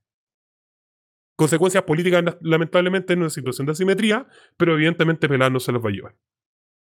Lo que me parece bastante interesante desde el punto de vista interno, pero también hay otra cosa que es súper interesante que está haciendo Yaitul, que es que en el contexto de que ahora hay muchas organizaciones eh, de resistencia armada y con acciones directas eh, que no son solo ya eh, ordena a toda la gente, ordena en el fondo a todo su grupo para ponerse detrás de la defensa, en este caso de Héctor y Aitul, y eso es súper interesante porque hace que todas las fuerzas que están medias dispersas, quizás puede haber algún tipo de riña, ahora están todos ordenaditos y todos también tienen que poner su posición, o estáis con Yaitul o estáis afuera.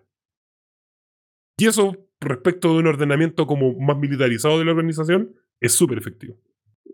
Así que, para mí, un yumbito para pa Yaitul. Poni- ¿Qué fue eso? Ese es el gato. Eh, sí, es mi gato ronroneando. Lo siento. Es Lo rey. admiramos mucho. Pesa 7 kilos. Una bestia. ¿Qué? Pero weón, esa wea califica ya de. Es como un leoncito. Es como una guagua. No, no quería decir guagua en realidad, pero. Pero sí. Eh, volviendo a este tema, claro, o sea, de operación de, intelig- operac- operación de inteligencia no tiene nada. Yo creo que fue una operación de gente amateur que no cacha lo que está haciendo Isquia, yo no sé cómo se mantiene su poder. Va a sonar súper terrible lo que voy a decir, pero yo no más puedo decirlo acá. Pero Ah. finalmente Isquia sigue en su puesto solo porque es linda. No hay nada más que la ¿Tú mantenga ahí, weón. Sí, creí? porque al final, por ejemplo, Chadwick salió al toque. Porque fue culiado. claro, es que él no aguantaba a nadie. Par- Empecemos porque este gobierno partió con dos muertes en, en el Walmapu. Sí. Y todavía no se le estamina. Entonces, bueno, eh, no hay mucho más que agregar, hay que estar atentis. Me gustó mucho igual el, el comunicado que sacó la CAM rápidamente y que volvieron a utilizar la palabra yaraconas. Hace rato que no había esa palabra. Bueno, como revivir ese tipo de vocabulario. Bueno, refiriéndose a Loncón y otras personas. Sí, eso, eso mismo es interesante, igual lo que dijiste ahora, lo de Loncón, porque lo que está buscando el Frente Amplio es básicamente eliminar referentes para colocar los suyos. Y, y, es inevitable, un referente inevitable, que muchos lo ven desde el punto de vista como solamente como militar de recuperación de terrenos, pero Yaitul y en general lo que significa la CAM es un soporte ideológico, cultural y de una referencia gigante. Eh, y, que está más que instaurado como un actor político válido. Entonces lo que quieren es tratar de bajarlo para después levantar a los mismos jugadores que han hablado siempre.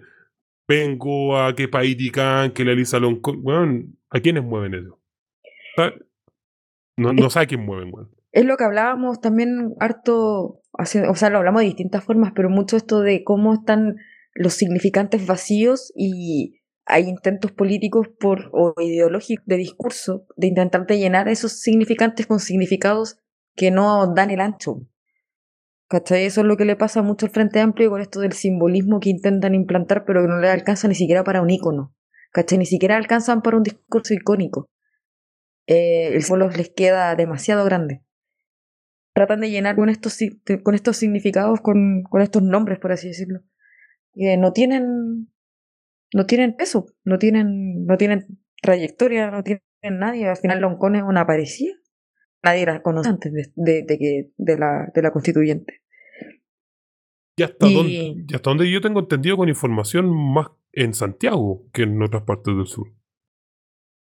Claro, y además que, bueno, y eso no, si ya, ya son considerados y consideradas yanaconas para, para, para el Walmapu, entonces no tienen por dónde, la verdad. Tal cual. Bueno, a propósito. A propósito de nada, en realidad. Se me perdió la pauta. ¿Dónde está la pauta, conchetumare? Eh, Pasemos al momento más depresivo, la este- economía. claro, y este es el momento alegre, weón. No lo digo todo. Este es el momento alegre que tuvimos, weón. Y ahora vamos al bloque. Oh, no voy a decir bloque depresivo porque eso invoca a otras personas. Eh, ah, no, pero quiero agregar otras cosas para antes Métele. de terminar esto. Métele. De que han pasado más de un año del plebiscito, ha pasado abril, mayo, junio, julio, agosto. Vamos para seis meses para llegar al, al ya vamos a los seis meses de este gobierno. Le- la- los presos políticos aún no salen. Hay cabros que se están muriendo, hay cabros que están enfermos, hay cabros que le han destrozado la vida, hay cabros que han salido libres. Sigue paulatinamente la gente va descubriendo que que la que tras este gobierno está apareciendo la concertación y que a nivel mundial sus posiciones políticas, todo lo que ha hecho es reconocido y celebrado. No por nada fue nombrado empleado del mes por la revista Times. Yes. Tema. quer- Quería hablar al tiro de eso. Es que está ahí dando vuelta esa foto, weón. Sí, terrible. no, no quiero hablarle al tiro, que quiero hacer otro pase Ya. para pasar a la siguiente sección. Vamos. Y en otro efecto, para comenzar la sección más depresiva de todas, que es la económica, porque aquí nos hacemos cargo de los asuntos de pesos y centavos. Eh, el gobierno, este gobierno está proponiendo una medida para darle solución al urgente problema de la vivienda. Si usted, persona, tiene 17 años, toma algo llamado crédito con aval del Estado y va a estar endeudado de 10 a 15 años de su existencia en ello, le vengo a contar de que este gobierno le propone que ni siquiera terminando usted de pagar su CAE,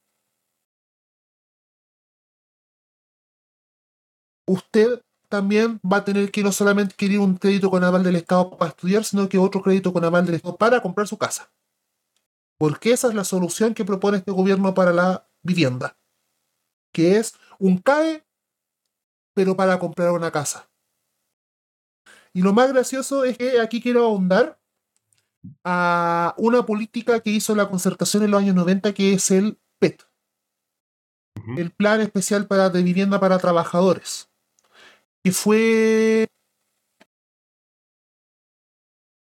una de las formas en que la concertación logró, entre comillas, aumentar eh, las viviendas. A la concertación, que fue construyendo ciertas poblaciones en ciertos lugares y de que a esas personas se les otorgó una famosa libreta y que estuvieron por lo y que en vez de entregar en las casas le estuvieron haciendo pagar de 18 a 20 años para adquirir una casa.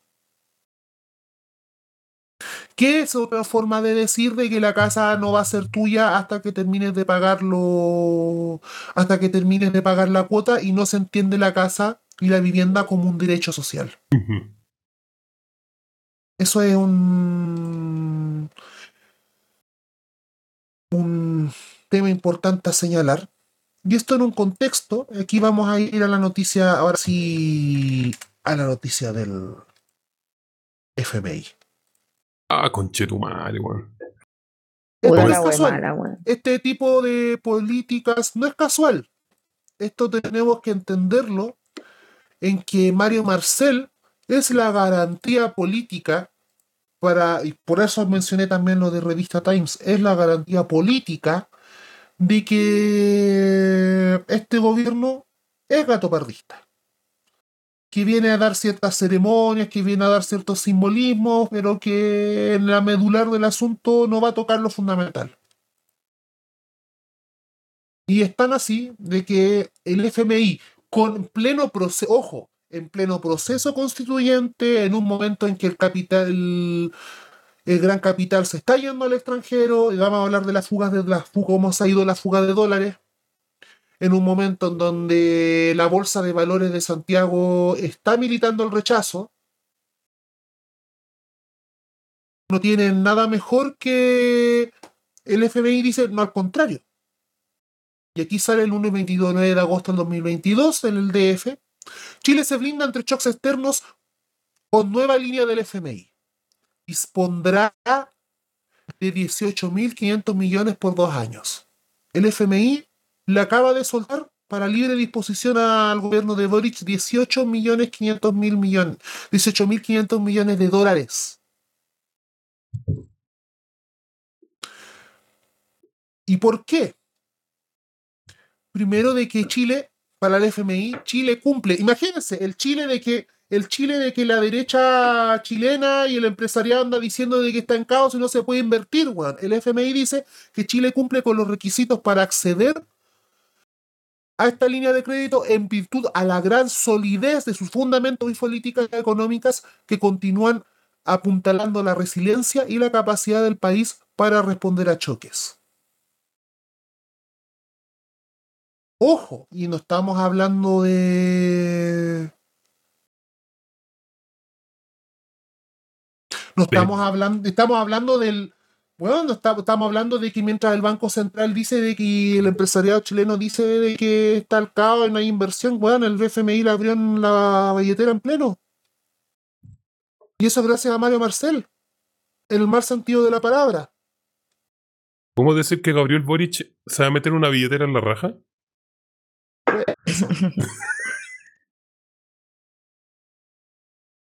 No sé, la verdad encuentro que es un escenario catastrófico. Yo creo que tengo un tono catastrófico porque igual han pasado cosas demasiado catastróficas e- este día. Como que no, no tan chistosa, pero además pienso como en Argentina, cómo están con este tema del FMI. Y no sé, encuentro que eh, obviamente esta está que la gente no va a ver, ¿cachai? Pero vamos a tener que pagarla. Claro. Y eso es lo más triste de todo. Han, pa- han pasado varias cosas, varias triangulaciones que son de la concha de su madre, weón. Que, eh, que, que puta de cagado, weón. De cagado en el proceso del plebiscito, weón. No te ponen un, un, un timbre culiado de, del gobierno de Estados Unidos, pues, weón. Porque, puta, ya Varinas lo dijo. Tenía el FMI, weón, que te, que te abre la billetera y ya, weón, saca plata, weón, yo te presto, ahí vemos, weón, ahí vemos en el camino. Y, y eso se relaciona a algo que dijo Girón hace mucho tiempo, y dijo que el gobierno de Boric no iba a caer tan rápido porque tiene amigos muy fuertes. Y claro, pues tenía Estados Unidos detrás. No conforme con eso, te, te- te abro la billetera. No conforme con eso, en el plano geopolítico y específicamente geopolítico, está lo otro que dijo Marina, que es que Bachelet, la estandarte y vanguardia que, que toma el, digamos, el, el relevo de Ricardo Lagos ante Estados Unidos, eh, como alta comisionada de derechos humanos, que, que cuando le conviene, nomás eso sí, eh, saca la weá anti-China. Entonces, geopolíticamente, Estados Unidos se te abre, a China lo, lo canceláis. Eh, y por otro lado, en el mundo cultural, tenéis toda esta weá que pasó con el con estos actores, con el Mark Ruffalo y el otro weón que, que es chileno, pues, pero que está en Estados Unidos que no tienen. Ah, Pedro Pascal. Pedro Pascal. Que es pariente del otro Pascal. ¿De qué Pascal? Pascal Allende, po. ¿En serio? De weón. Ya no sé si creerte, weón. ¿Hay ahí o no? Mm, Ah, ya. sí, ¿Y ¿Qué? ¿Pero es verdad o no? Te estoy preguntando si es verdad. Me pone nervioso tu silencio. su madre es pariente del Pascal Allende. Conche mi madre. Ya. El- y te- entonces tenían la parte en el plano cultural de los grandes medios de comunicación a actores gringos, que son lo gringo en este caso, sobre todo porque tiene con esta industria de Netflix, cosa que nosotros hemos hablado hace mucho rato, también haciendo harto amague y apañe a la prueba y toda la cuestión. Eh, o sea, qué wea más querí. Y claro, es verdad, la burguesía local probablemente, o sea, no la burguesía local, la oligarquía local eh, probablemente está militando el rechazo, eh, pero la burguesía, y esa sí es burguesía estadounidense, puta, weón, afilándose los dientes con el apruebo, si eso, eso está clarísimo. Yo no sé qué otra señal quieren de eso. Dale, pues.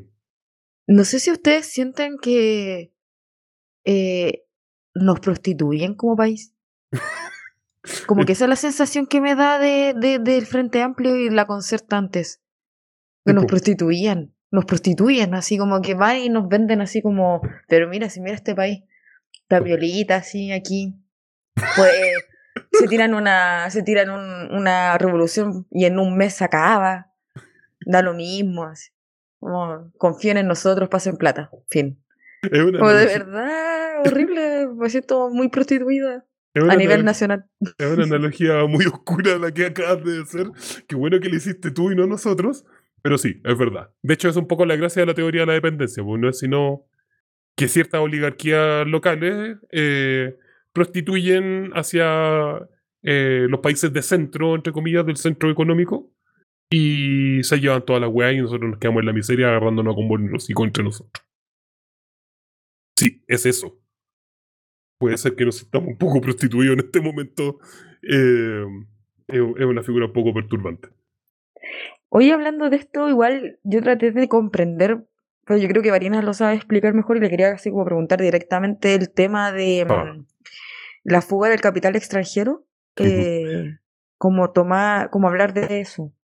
Ya, ya que me dan el pie de eso, ya, primero que todo, eh, partir del, y aquí quiero, aquí hay que partir de otros datos fundamentales. Ya, la función de la AFP, ante todo, es la es eh, ser el dinero a partir del cual el capital especulador que nace en los 80 y que es la base del neoliberalismo chileno, logre tomar para hacer sus grandes sus movidas de inversión. Hay que partir de esa base. Que el sistema de pensiones no está hecho para garantizar pensiones, sino que para garantizar capital, para garantizar capital para inversión extranjera, para inversión en bursátil. Eso hay que partir de esa base. Viendo eso, actualmente, una forma y la forma, una de las formas en la cual es más fácil fugar de forma legal capital extranjero es a través de la, de la inversión extranjera de los fondos de pensiones. Porque recordemos de que la intención de los fondos A, B, C, D, E, los fondos están ordenados en la cantidad del monto que se invierte en los mercados y los tipos de mercados en los que se invierte, partiendo del A, que es al que más plata le sacan, hasta el E, que generalmente es inversión local. Entonces hay que, hay que partir desde ese, desde ese- hay que partir desde ese ámbito. Y que actualmente el único fondo, desde que comenzaron los retiros de FP, sospechosamente los únicos dos fondos que han crecido sostenidamente son el A y el B. Hay que partir, esa es la base para entender el análisis que, que vamos a explicar, que, que pretendo explicar hoy día. Ya, Y comprendo. ante eso, ¿me van siguiendo? ¿Se entiende bien? Sí, sí, Sí, se entiende. Ante eso, actualmente, al- desde el año pasado, y que lo hemos dicho desde el programa, más del 51% de las platas que están en la FP ya están en el extranjero. Y eso lo hemos insistido varias veces en el programa de que la plata de nuestras pensiones no está en Chile, sino que ya está afuera. Está invertida. Y está afuera, no la vamos a ver. Menos en un contexto de crisis que ya hemos visto, como lo fue la crisis del 2008, de que el capital especulador en Chile para salir de la crisis del 2008 lo hizo literalmente a la costa, a la, a costa de nuestras pensiones. Y que eso directamente influyó de que la primera generación que sale pensionada de AFP levante no más AFP. Unos cuantos años después cuando se vio realmente en los hechos y con la cartola en mano de que ya de forma masiva el golpe para esa generación, que es la generación, para más encima de la generación que es la generación que literalmente estuvo a punto de construir el socialismo en Chile,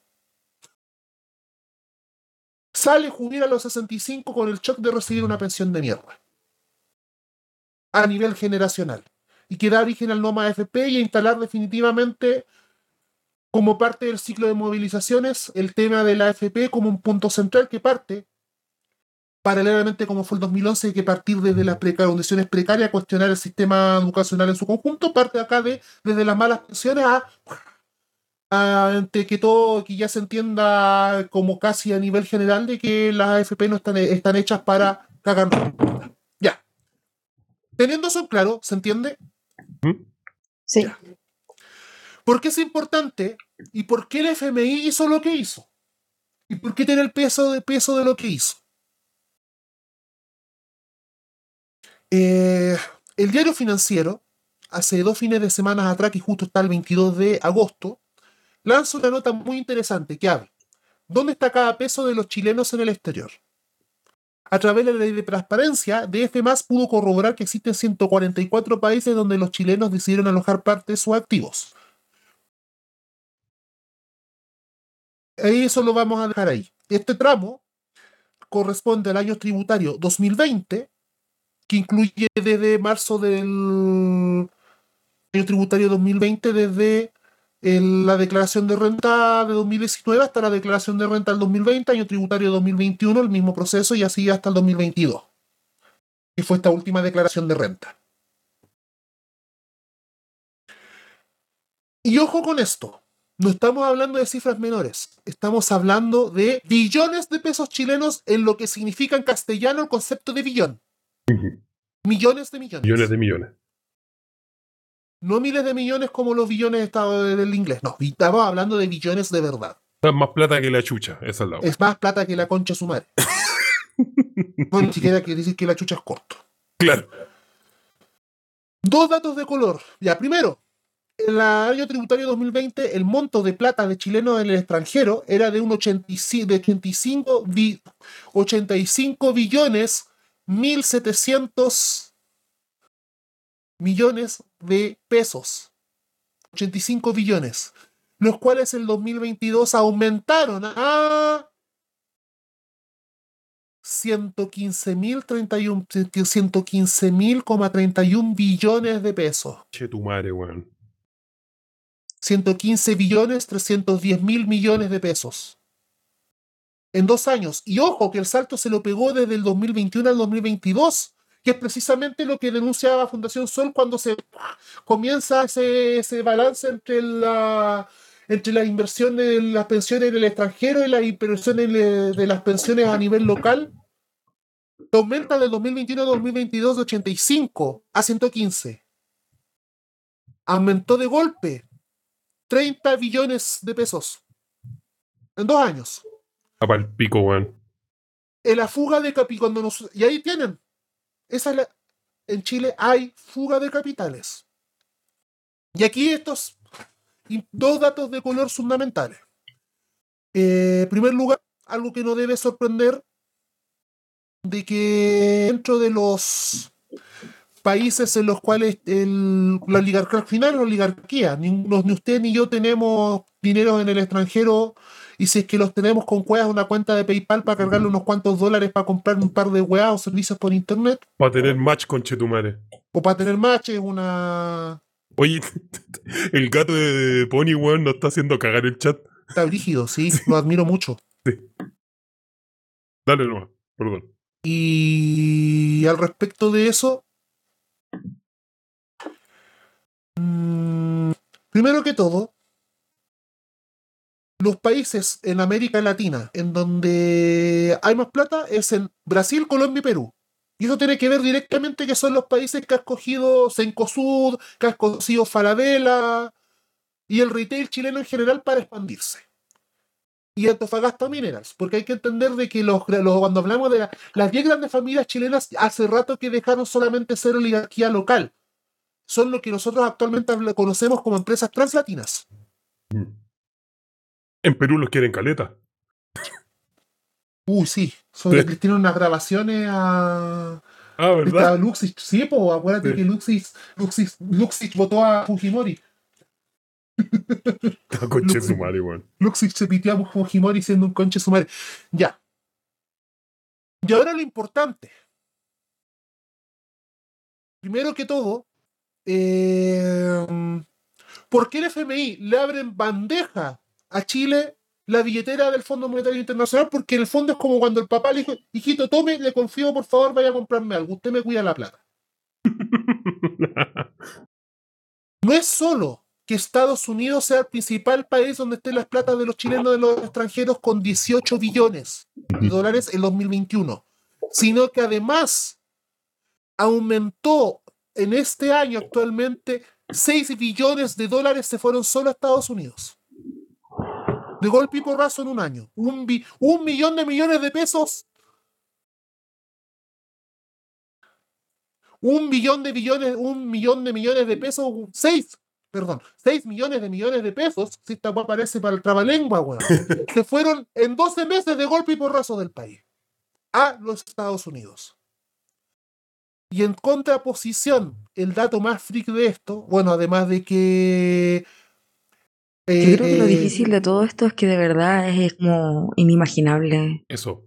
Plata la no- cantidad de plata y resulta bien doloroso el ver el estado en el que está el país, mm, más allá de lo que nos muestran los medios.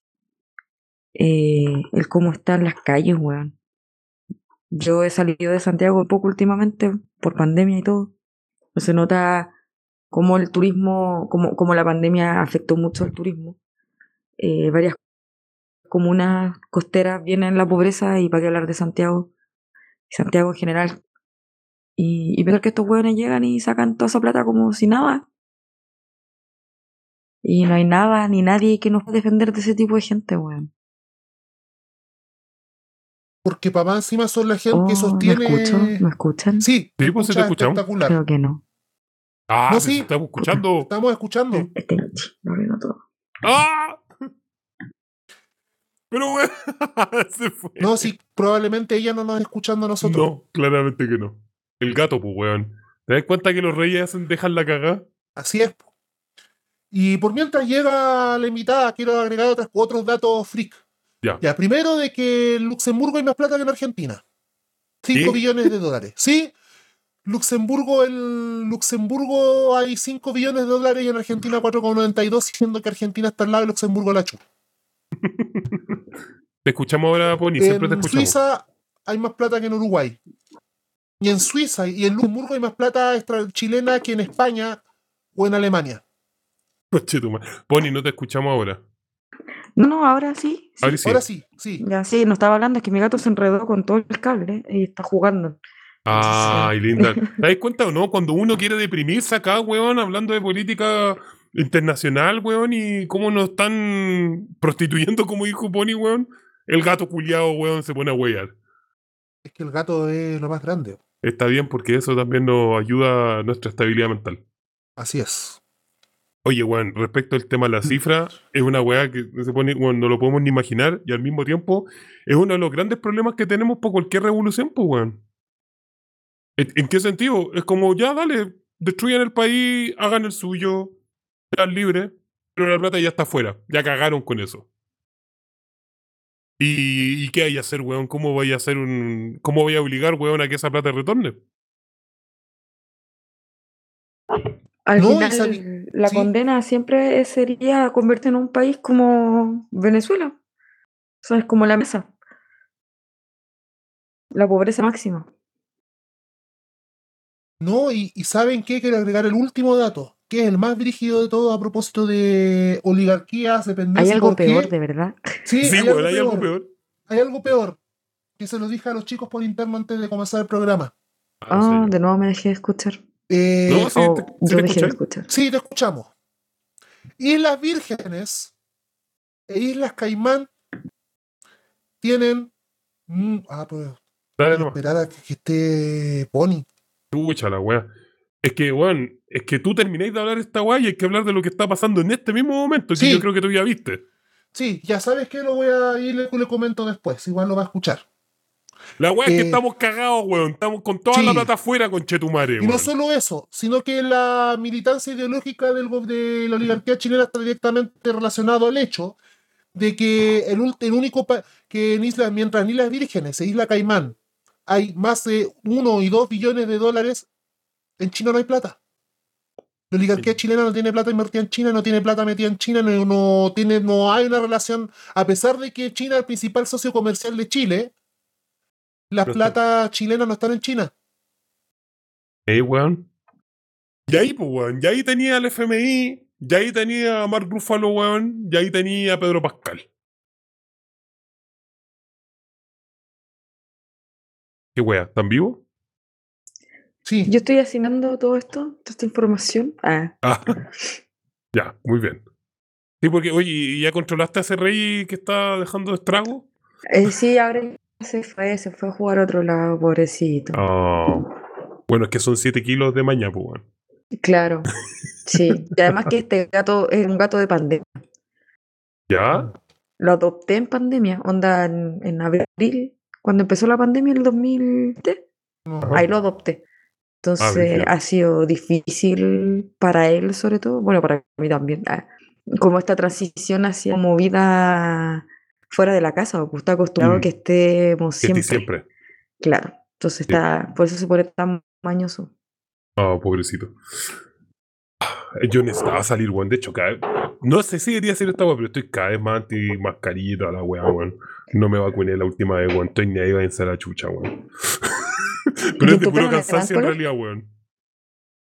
Como está bien, weón, vacunarse y toda la weá, pero ya dejen de wear, weón. Ya, ya basta.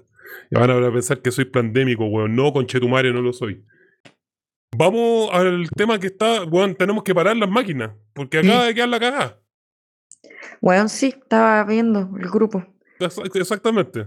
Varinas, por, si- no sé si querías hacerlo tú. Está acá, mientras conversamos de que todo lo que estábamos conversando acaban de tener al hijo de Ernesto Yait- de hijo de Héctor Yaitul, Ernesto Yaitul, quien además era quien, a quien querían asesinar cuando mataron al Así a es. Toñito. A Toño. El que estuvieron buscando siempre. Él es el que estuvieron votando siempre y como diría Isquia, el fue en nuestro gobierno. Es nuestro, con orgullo, weón, ahí la weona. Sí. A mí esta weá, no sé, no tenemos mucho que decir respecto. No sé si quería agregar algo más respecto de esta weá. Mm, porque de que no está hay- llegando información. Claro. Está recién llegando información, no sabemos todavía cuáles son los cargos, cuáles, cuáles se va a formalizar.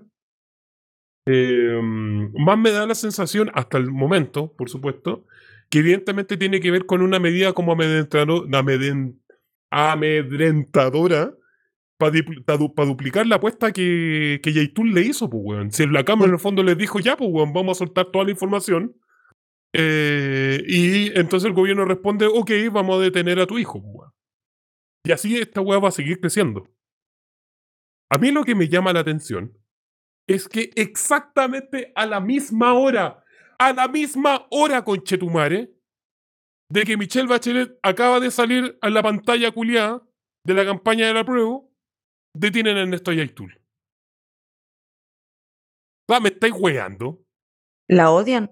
O sea, no, es- no la odian, weón. Es- o sea, la- esta weona, es- esta weona ha vivido, ha vivido, weón, eh, siendo una pantalla y siendo responsable de varios eh, asesinatos eh, a Peñi en el sur. Y ahora la weona, ¿cuánto, weón? ¿Cuánto deben ser? ¿30 segundos, weón? 30 segundos y todo el mundo hablando de ay, que la mami Bachelet, la mami Bachelet, mi mamá, la mamá de Chile. Sale para allá con Chetumare, weón. Acaba de salir 30 segundos en la tele, weón, y acaban de detener a un Peñi, weón. Si para esa weá la tienen, pues, weón. Si para esa weá siempre le ha gustado, pues, weón, ser presidenta. ¿O acaso, weón, toda la gente que habían matado, weón, en los gobiernos de Bachelet 1 y 2, no, no es por nada acaso, weón? Obviamente que esas son cortinas, weón. Si- ¿Hace cuántos días sabíamos que Bachelet iba a salir el día de hoy a- en la franja? Llevan por lo menos una semana anunciando que va a salir hoy día la weá de la franja. Una semana, conchetumare.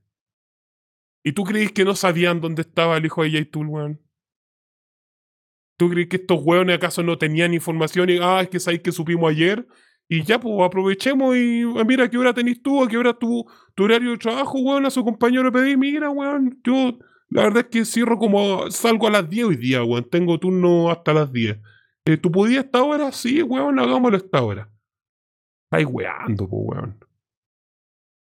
Ah, no lo había visto desde tu perspectiva. Yo siento que en general le están haciendo desde que, desde que Bachelet quiere volver, me da la impresión de que le arruinan las vueltas.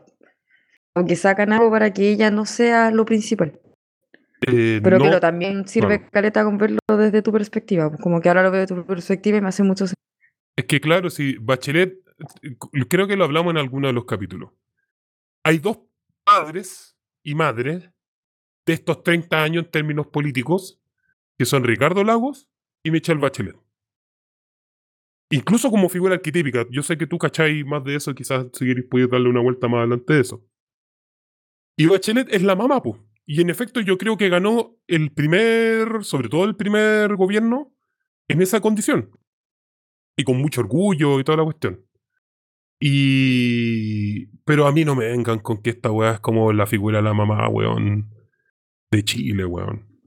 O sea, para mí, mí tiene más cara, weón, de, la abuelita de tu casa, weón, que tiene los que, que se hace la weona, que tiene cara bonita y la weá cara tierna, que te hace comida rica, weón, mientras hace los comentarios culiados más fascistas, weón, que existieron, weón, después de la Segunda Guerra Mundial, conchetumare.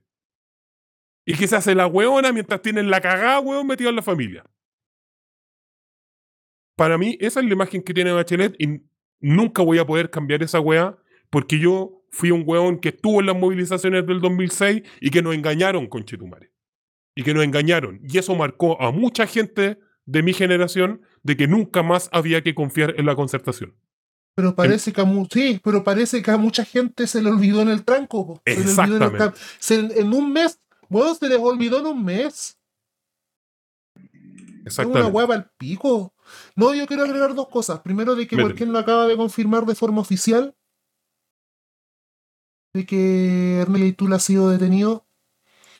Y a propósito de Isca, si bien esto no tiene que, esto no tiene que ver directamente con lo que hablamos, pero sí es importante mencionarlo. Porque se le viene otro coletazo a Isquia, pero a Isquia no solo como ministra del Interior, sino como expresidente del Colegio Médico. A propósito del terrorismo de Estado y el, y el Estado, del Estado que va a recibir el Estado cuando el Estado tenga una nueva constitución política del Estado. Estallido social, autoriza a la fiscal Chong la entrega de 235 fichas clínicas en manos del Colmed. Y tiene que ver la gente que el colegio médico atendió como paciente durante la revuelta popular. Y esto en el marco de una investigación por eventuales delitos de deshumanidad, supuestamente que involucra es para la investigación contra los altos cargos de gobierno de Sebastián Piñera, pero nosotros sabemos que esa La información en manos de este gobierno es cualquier cosa menos para eso. Tal cual. La va a llegar a cualquier lado y de repente van a de repente van a empezar a salir evidencias, weón, sacadas de esa información. Para mantener a los cabros en la cana. Y meter a otros que quizás ni siquiera tenían proceso. No, si estos weones son, si estos weones son malditos, weón. E- Esta weá, esta weá de detener al hijo de Yaitul en el mismo momento, yo creo que es de la peor perversión, weón. Y también es muy, es muy caricaturesco, pues, weón. Es muy carica- caricaturesco porque se preparó y se, y se maceró tanto rato, se puso ahí ese pan en el horno de que Bachelet va a salir Bachelet y Bachelet, weón. Justo cuando fue ayer, weón, ayer Bachelet se había ido de su cargo oficialmente, terminaba, weón. Claro, deja esta weá de informe más encima de la weá de China toda la cuestión. Y ahora viene, weón, y, o sea, weón, en dos días Bachelet deja la zorra, weón. Dos días, weón. A nivel internacional de acá, weón. O sea, desde donde, donde chucha era la weá, Chanquián, Xinjiang, sí. La región Uigur. desde donde conche su madre era, weón, hasta weón acá al sur. En dos días, weón. En menos de 24 horas, de hecho. Hay que, hay que tener ojo con esto. O sea, por, al- por algo la concertación gobernó todo lo que gobernó, pues. ¿Y cuál es la posición que tenemos que tener nosotros frente a este escenario? Y ahí vamos a tener que de nuevo encarrilarnos a la, a la pauta porque esto desordena un poco el panorama, pero bueno. Es Es la que todo tiene que ver con todo, pues al final todo está, lo que estamos mostrando a través de los datos que les decimos es básicamente para quienes trabajan, quiénes son los, para quienes trabajan, pues quiénes son los jefecitos y por qué toman las decisiones que toman. Tal cual, weón.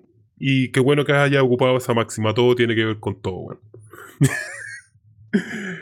Eh, sigamos con este tema, weón. Porque en este momento, en este, exactamente este momento, es cuando nosotros, nosotros como, como pueblo plebeyo, y en general como personas con convicciones políticas, tenemos que saber qué va, tenemos que empezar a pensar. Esto ya deberíamos haberlo hecho antes. Pero, en fin, ¿qué va a pasar el 5 de septiembre? Y el 6 de septiembre, y el 7 de septiembre, y el 28 de septiembre, y así, adelante. ¿Qué es lo que vamos a tener que armar para poder sostener y para tener alguna lucecita de esperanza si es que en algún momento podemos resistir este embate que estamos viviendo ya los últimos dos años? Eh, yo creo que por el momento lo que queda hacer, mira, si ganara el, el apruebo, hay que hablar con la gente, tratar de de verdad introducir el tema político, eh, por un lado escuchar a las personas y escuchar a quien sea y tratar de entrarle usando su mismo discurso, entrar, eh, ir entrándole, ¿cachai? Como mm, demostrándole como la postura que tengamos pero sí o sí hay que generar conversación. En el caso de que si gana el reto, eh, hay que ponerse en campaña así, pero brutal. Yo creo que tenemos que organizar, salir a pegar lienzo, eh, ver si se arman protestas y ir a esas protestas eh, a que se haga una asamblea constituyente. Onda, pelearla, pero por todos los flancos, por asamblea constituyente. Pero como yo creo, bueno, ambos escenarios yo encuentro que son igual de probables. Pero por el momento, sí o sí, em, hablar con la gente y yo creo que una opción que puede ser fácil implementación en el corto plazo, entre comillas, es el, el voto popular, incluso a territorial, con lo que se hizo en, la, en el estallido, eh, las comunas que empezaron así como a ingresar como a estos plebiscitos eh, populares, que lo hizo Las Condes, Puente Alto, Recoleta, eh, con el tema de la clave única, como empezar a decir como, oye, pero si tenemos clave única, ¿por qué no podemos votar online por cosas? El. Ministerio del Medio Ambiente tiene como una, una sección en que uno puede aportar a, la- a los proyectos que tienen para poner en, en pauta en el Parlamento. Entonces, hacer que los otros ministerios también hagan lo mismo. Eh, empujar como para que haya más participación en, eso, en esos términos, términos, que es como similar a lo electoral, similar a lo ya conocido, pero sería un paso más adelante. No solo votar cuando haya una elección, entre comillas, importante, sino que, bueno, tratemos de votar en todo lo que se pueda, aunque sea. Y sobre todo online, como esta cuestión de que cuando lo de las, de las normas populares, que para el- como si fueran un chiste al final, no pescaron ninguna, pero bueno, que sigan haciendo eso. Empujar a que el Parlamento haga algo así. Por ejemplo. Comprendo. ¿Varinas? Después del 5 de septiembre, creo que aquí hay dos escenarios que tenemos que vislumbrar. Y eh, primero es con el triunfo del rechazo y luego con el triunfo del apruebo. Parece... ¿Por qué lo digo? Porque ambos escenarios, sobre todo para esta trinchera, ponen dificultades serias, pero ponen dificultades distintas. En cuanto al apruebo, estamos claros de que lo que apuesta la progresía y lo que apuesta la oligarquía es que el 4 de septiembre es el fin de la historia. Que sea casi el equivalente a la caída del muro. Y de que signifique de que por fin, desde la perspectiva oligárquica, hay un pacto de país en donde todos estuvimos de acuerdo y que, y que ahora podremos cocinar porque aquí ya ya los rotos hicieron todo lo que tenían que hacer. En el fondo es sumar votos. Ahora podemos excluir y marginar a los que sean necesarios y que y que de aquí en adelante hemos vuelto a una democracia tutelada que para más encima ha sido legitimada por el voto. Y eso en primer y ante ello como pero ello en un contexto en que la misma crisis económica y las mismas acciones de la oligarquía van a ir minando aún más la desconfianza ante los poderosos, que puede terminar tanto en una completa apatía y decepción o como en una explosión ya total de rabia en un contexto de hambre. Implota o explota, pero algo va a pasar.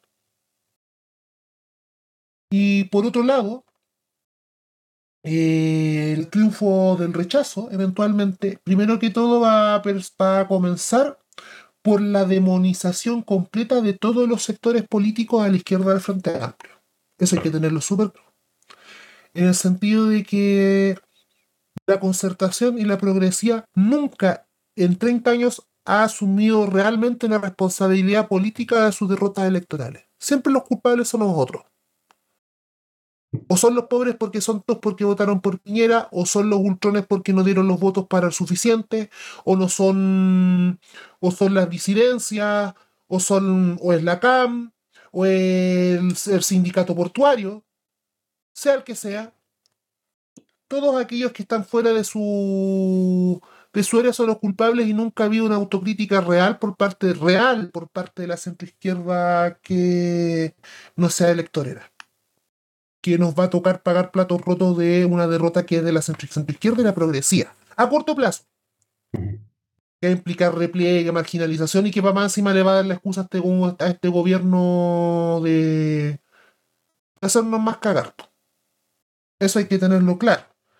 Y también de que la derecha va a tener, la oligarquía más dura va a tener un, un resultado electoral para legitimar un viraje a la derecha, por mucho de que, nuevamente, lo mismo, en un contexto de hambre, desesperación, en que tú puedes explotar una nueva revuelta, como implotar en una depresión colectiva, literalmente. Este es el. como un diagnóstico, parezco. Siento que no he dicho nada. No, no, dijiste varias cosas interesantes. Puta, eh, mientras estaban hablando ustedes, estaba escribiendo cosas porque creo que esto era lo que más había que hablar y lamentablemente, como el tiempo premia, el capitalismo gana, uno no tiene tanto tiempo para preparar todo lo que uno quisiera decir. Eh, creo que en este momento hay varias cosas.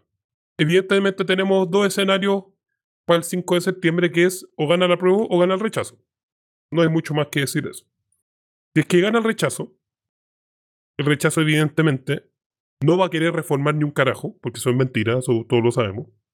Entonces, básicamente, toda la iniciativa política va a ser una acción como, entre, como como hacia adentro, como que se le va a comer como un agujero negro, y el framing que se va a instalar en la opinión pública es presionar a la derecha y presionar a acuerdos para que reformen. Es decir, no va a haber espacio para hacer más política que no sea política constitucional para presionar a la derecha para que firmen alguna weá y que reformen la constitución de todas formas. Si es que gana la prueba, eh, y, básicamente, y obviamente el comando y todo lo que significa el apruebismo nos van a tener a nosotros, weón, weando como picaneándonos como, oye, ya, pues, weón, vamos contra los fachos, vamos contra los fachos, y al final todos nos unimos contra los fachos, pero al final son otros los que salen ganando y no el pueblo plebeyo, plebeyo ni nadie de nosotros. Si es que llega a ganar el apruebo, es probable que se va eh, a instalar lo que ya hemos hablado, que es justamente este apruebo para reformar, y se van a reformar eh, bastantes cosas de la mano de la derecha, es que no todo, em, en un gran especie de acuerdo 2.0. Y ese acuerdo necesariamente, y eso es mi supuesto, necesariamente, va a traer engaño para la gente, va a traer decepción, y eso significa, eh, entre muchas cosas, retirarse de la política. Es decir, va a ser un gran, una gran lección para todos nosotros que no tenemos que meternos en política porque aunque queramos, vamos a perder igual. Es, eso es lo perverso que está detrás de eso como enseñanza psicológica, si tú querís, de fondo. Entonces, ¿qué es lo que hay que hacer? Yo creo que el escenario que va, yo creo que va a ganar la prueba, dicho sea de paso. Por poquito, pero yo creo que va a ganar la prueba. Se dio vuelta ahora, yo creo que esta semana. A pesar de que todas las encuestas dicen lo contrario, eh, yo creo que igual va a ganar la prueba. Así que quizás me, me caiga. ¿Qué es lo que hay que hacer? Yo creo que hay que hacer varias cosas. Espérate, pero ¿no le crees a nuestro gran gurú mayor entonces? ¿Eso me estáis diciendo? no, mira, yo me, oh. tengo que, yo me tengo que morder un poco la lengua en esto, porque yo siempre he hueviado con el tema de la encuesta, y es cierto, todas las encuestas oficiales, tres semanas antes, dicen que gana el rechazo. Y, y, no había ninguna encuesta que, gana, que le diera la prueba. Em, pero hay hartas encuestas o sea, eh, me refiero que hay un proceso que es el de esta última semana, que difícilmente va a ser capturado, y si va a ser capturado, no sé si salga tan público, eh, donde yo creo que las cosas se han ido nivelando un poco. Pero hay mucha certidumbre. Esto aquí yo no tengo, yo no estoy poniendo ningún conocimiento estadístico eh, delante, yo creo que eso es solo una corazonada lo que estoy diciendo, de que puede ser que gane la prueba. Aunque no lo sé. La verdad es que puede pasar cualquier wea. Como no se sabe qué va a pasar. Ninguna encuesta va a poder medir eso. Pero eso es otro tema. Em, bajo este escenario, hay que hacer varias cosas. Uno, es retener, retener la capacidad, mientras estoy hablando, le estoy escribiendo, retener eh, a la gente en política, es decir, que no se vayan, que no se decepcionen tanto.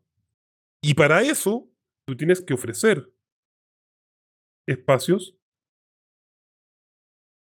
que sean seguros y que produzcan algo. Si esa es la gracia de la política, que tú puedas tener algún beneficio. Y no, me refiero a espacios seguros como espacios sin violencia, me refiero a espacios seguros donde espacios donde tú creas que la política vale de alguna wea.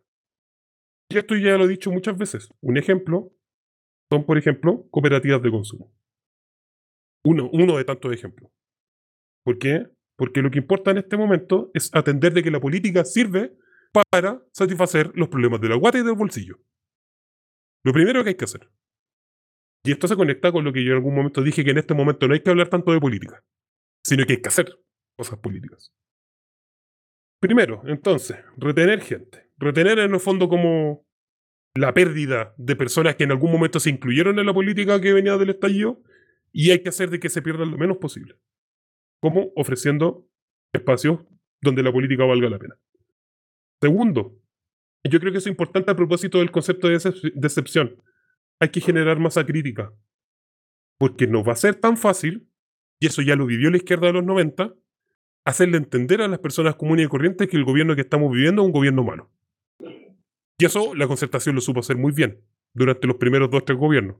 O sea, todos los medios de comunicación, todo el poder en el fondo estaba coordinado para mostrarle que estábamos viviendo la raja. Y que curiosamente, ¿se acuerdan? Lo Los únicos hueones que quisieron mostrar lo contrario, ya hemos hablado varias veces de ellos, en la radio Rock and Pop. Eh, es Plan Z. ¿Cachai? El programa, me refiero, de televisión. Eh, pero justamente porque vienen de esa misma matriz, o sea, cuando ya no sea necesario, simplemente la retiro. Y para eso está el stand-up y está todo ese mundo progre. Entonces es necesario generar masa crítica. Masa crítica que pueda vislumbrar y que pueda entender el engaño y la decepción que se está produciendo. Y yo creo que en algún momento eh, también hay que avanzar en una parte, una parte cultural. Una cosa que dijo Varina al comienzo fue la parte de, de la izquierda de los 90, que, que, que- ocupó el caso con el plebiscito del sí y el no, y siempre hubo una izquierda que se marginó de esto porque sabía que era lo que se venía y que no era, que en el fondo era una nueva arremetida neoliberal. O comenzando en este caso el neoliberalismo como tal. Y que evidentemente había que tener, había que haber una nueva izquierda que pudiera hacer eso y que pudiera como renovar justamente esa desconfianza para poder construir algo. Mi problema con la izquierda de los 90 no tiene que ver tanto con su idea, sino que lamentablemente cayó en la aislación. Y se mantuvo solamente en ese ámbito, como de convencido. Estoy pensando en el frente, en los exmiristas, en los lauchas, en ese mundo. No sé si estás pensando en otro más. Em, y creo que una de las cosas que hay que aprender de ese momento, porque no estoy diciendo que sea malo, sino que lo que hay que aprender es que hay que, hay que buscar mecanismos para salir de ahí. Que no sean solo aislacionistas. Que podamos crear algo mucho más allá de lo que pensamos igual. Y para eso, yo creo que hay que hacer un trabajo. Yo esto no quería decirlo, pero lo voy a decir igual. Hay un trabajo cultural que tenemos que hacer. Tenemos que crear nuevas normas de qué es lo que podemos aceptar en un grupo de izquierda y lo que no.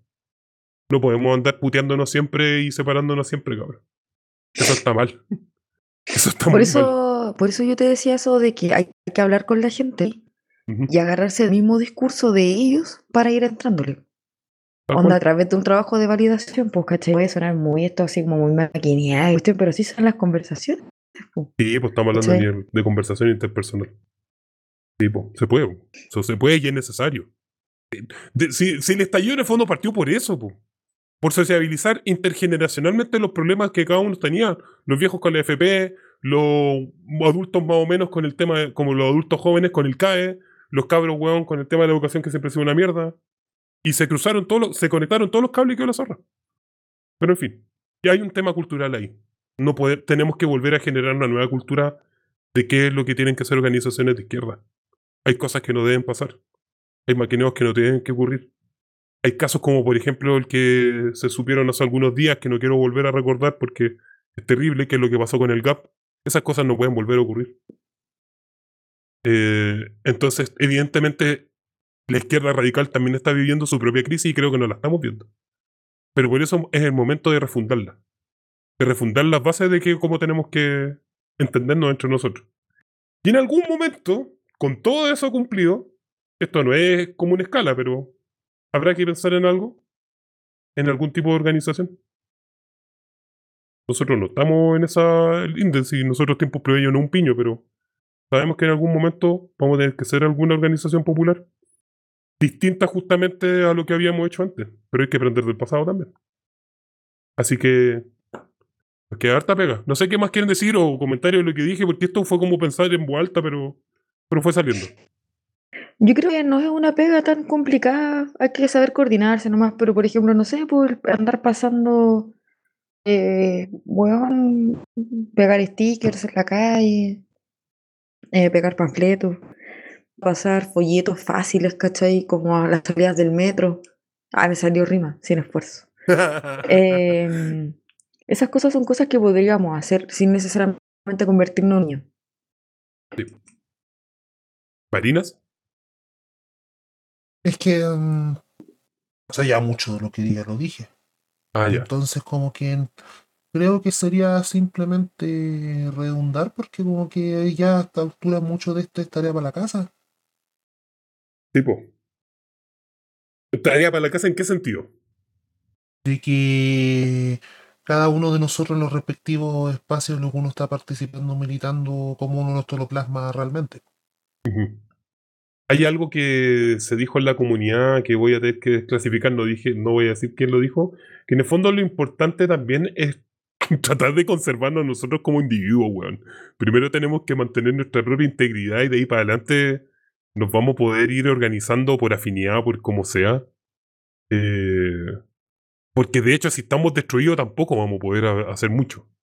Eso es lamentablemente algo que las izquierdas tienen muy mal, es una muy mala maña de militar hasta destruirse. Y me refiero psicológicamente incluso. Así que hay que también cuidarse en ese sentido. Sí, claramente. Igual, por ejemplo, yo en mis espacios comparto con pura gente que es tipo aprobista y converso súper bien con ellos. Yo creo que es una buena forma de mantener la conversación política viva. No hay que perder eso. Yo creo que no hay que perderlo. Al contrario, porque en algún momento quizás se den cuenta de dónde estuvieron. Así como cada uno de nosotros también se dio cuenta, como yo decía en otro caso de los pingüinos, ¿cachai? Cuando uno se da cuenta que, que hemos sido, bueno, eso ayudará para iniciar otros procesos. Claro, y la idea es que cuando uno se dé cuenta, eso es lo bacán de, de- del grupo, yo creo, de la comunidad, que cuando nos dimos cuenta del hemos sido, encontramos un espacio donde nos aceptaron, ¿cachai? Claro. que tenemos que crear para toda esta gente que va a ir llegando con el hemos sido. Y decirle como, mira, yo también. Y empatizar. Y no burlarse, como lo hace la gente narcotrotskista de otros grupos universitarios. Claro, claro que sí. Hay que llegar con respeto a mucha gente, es verdad. Uf, ha pasado de todo en este capítulo. Puta. Ha le- le- pasado le- tanto entre lo que ha llegado y el pasado durante el programa. exacto.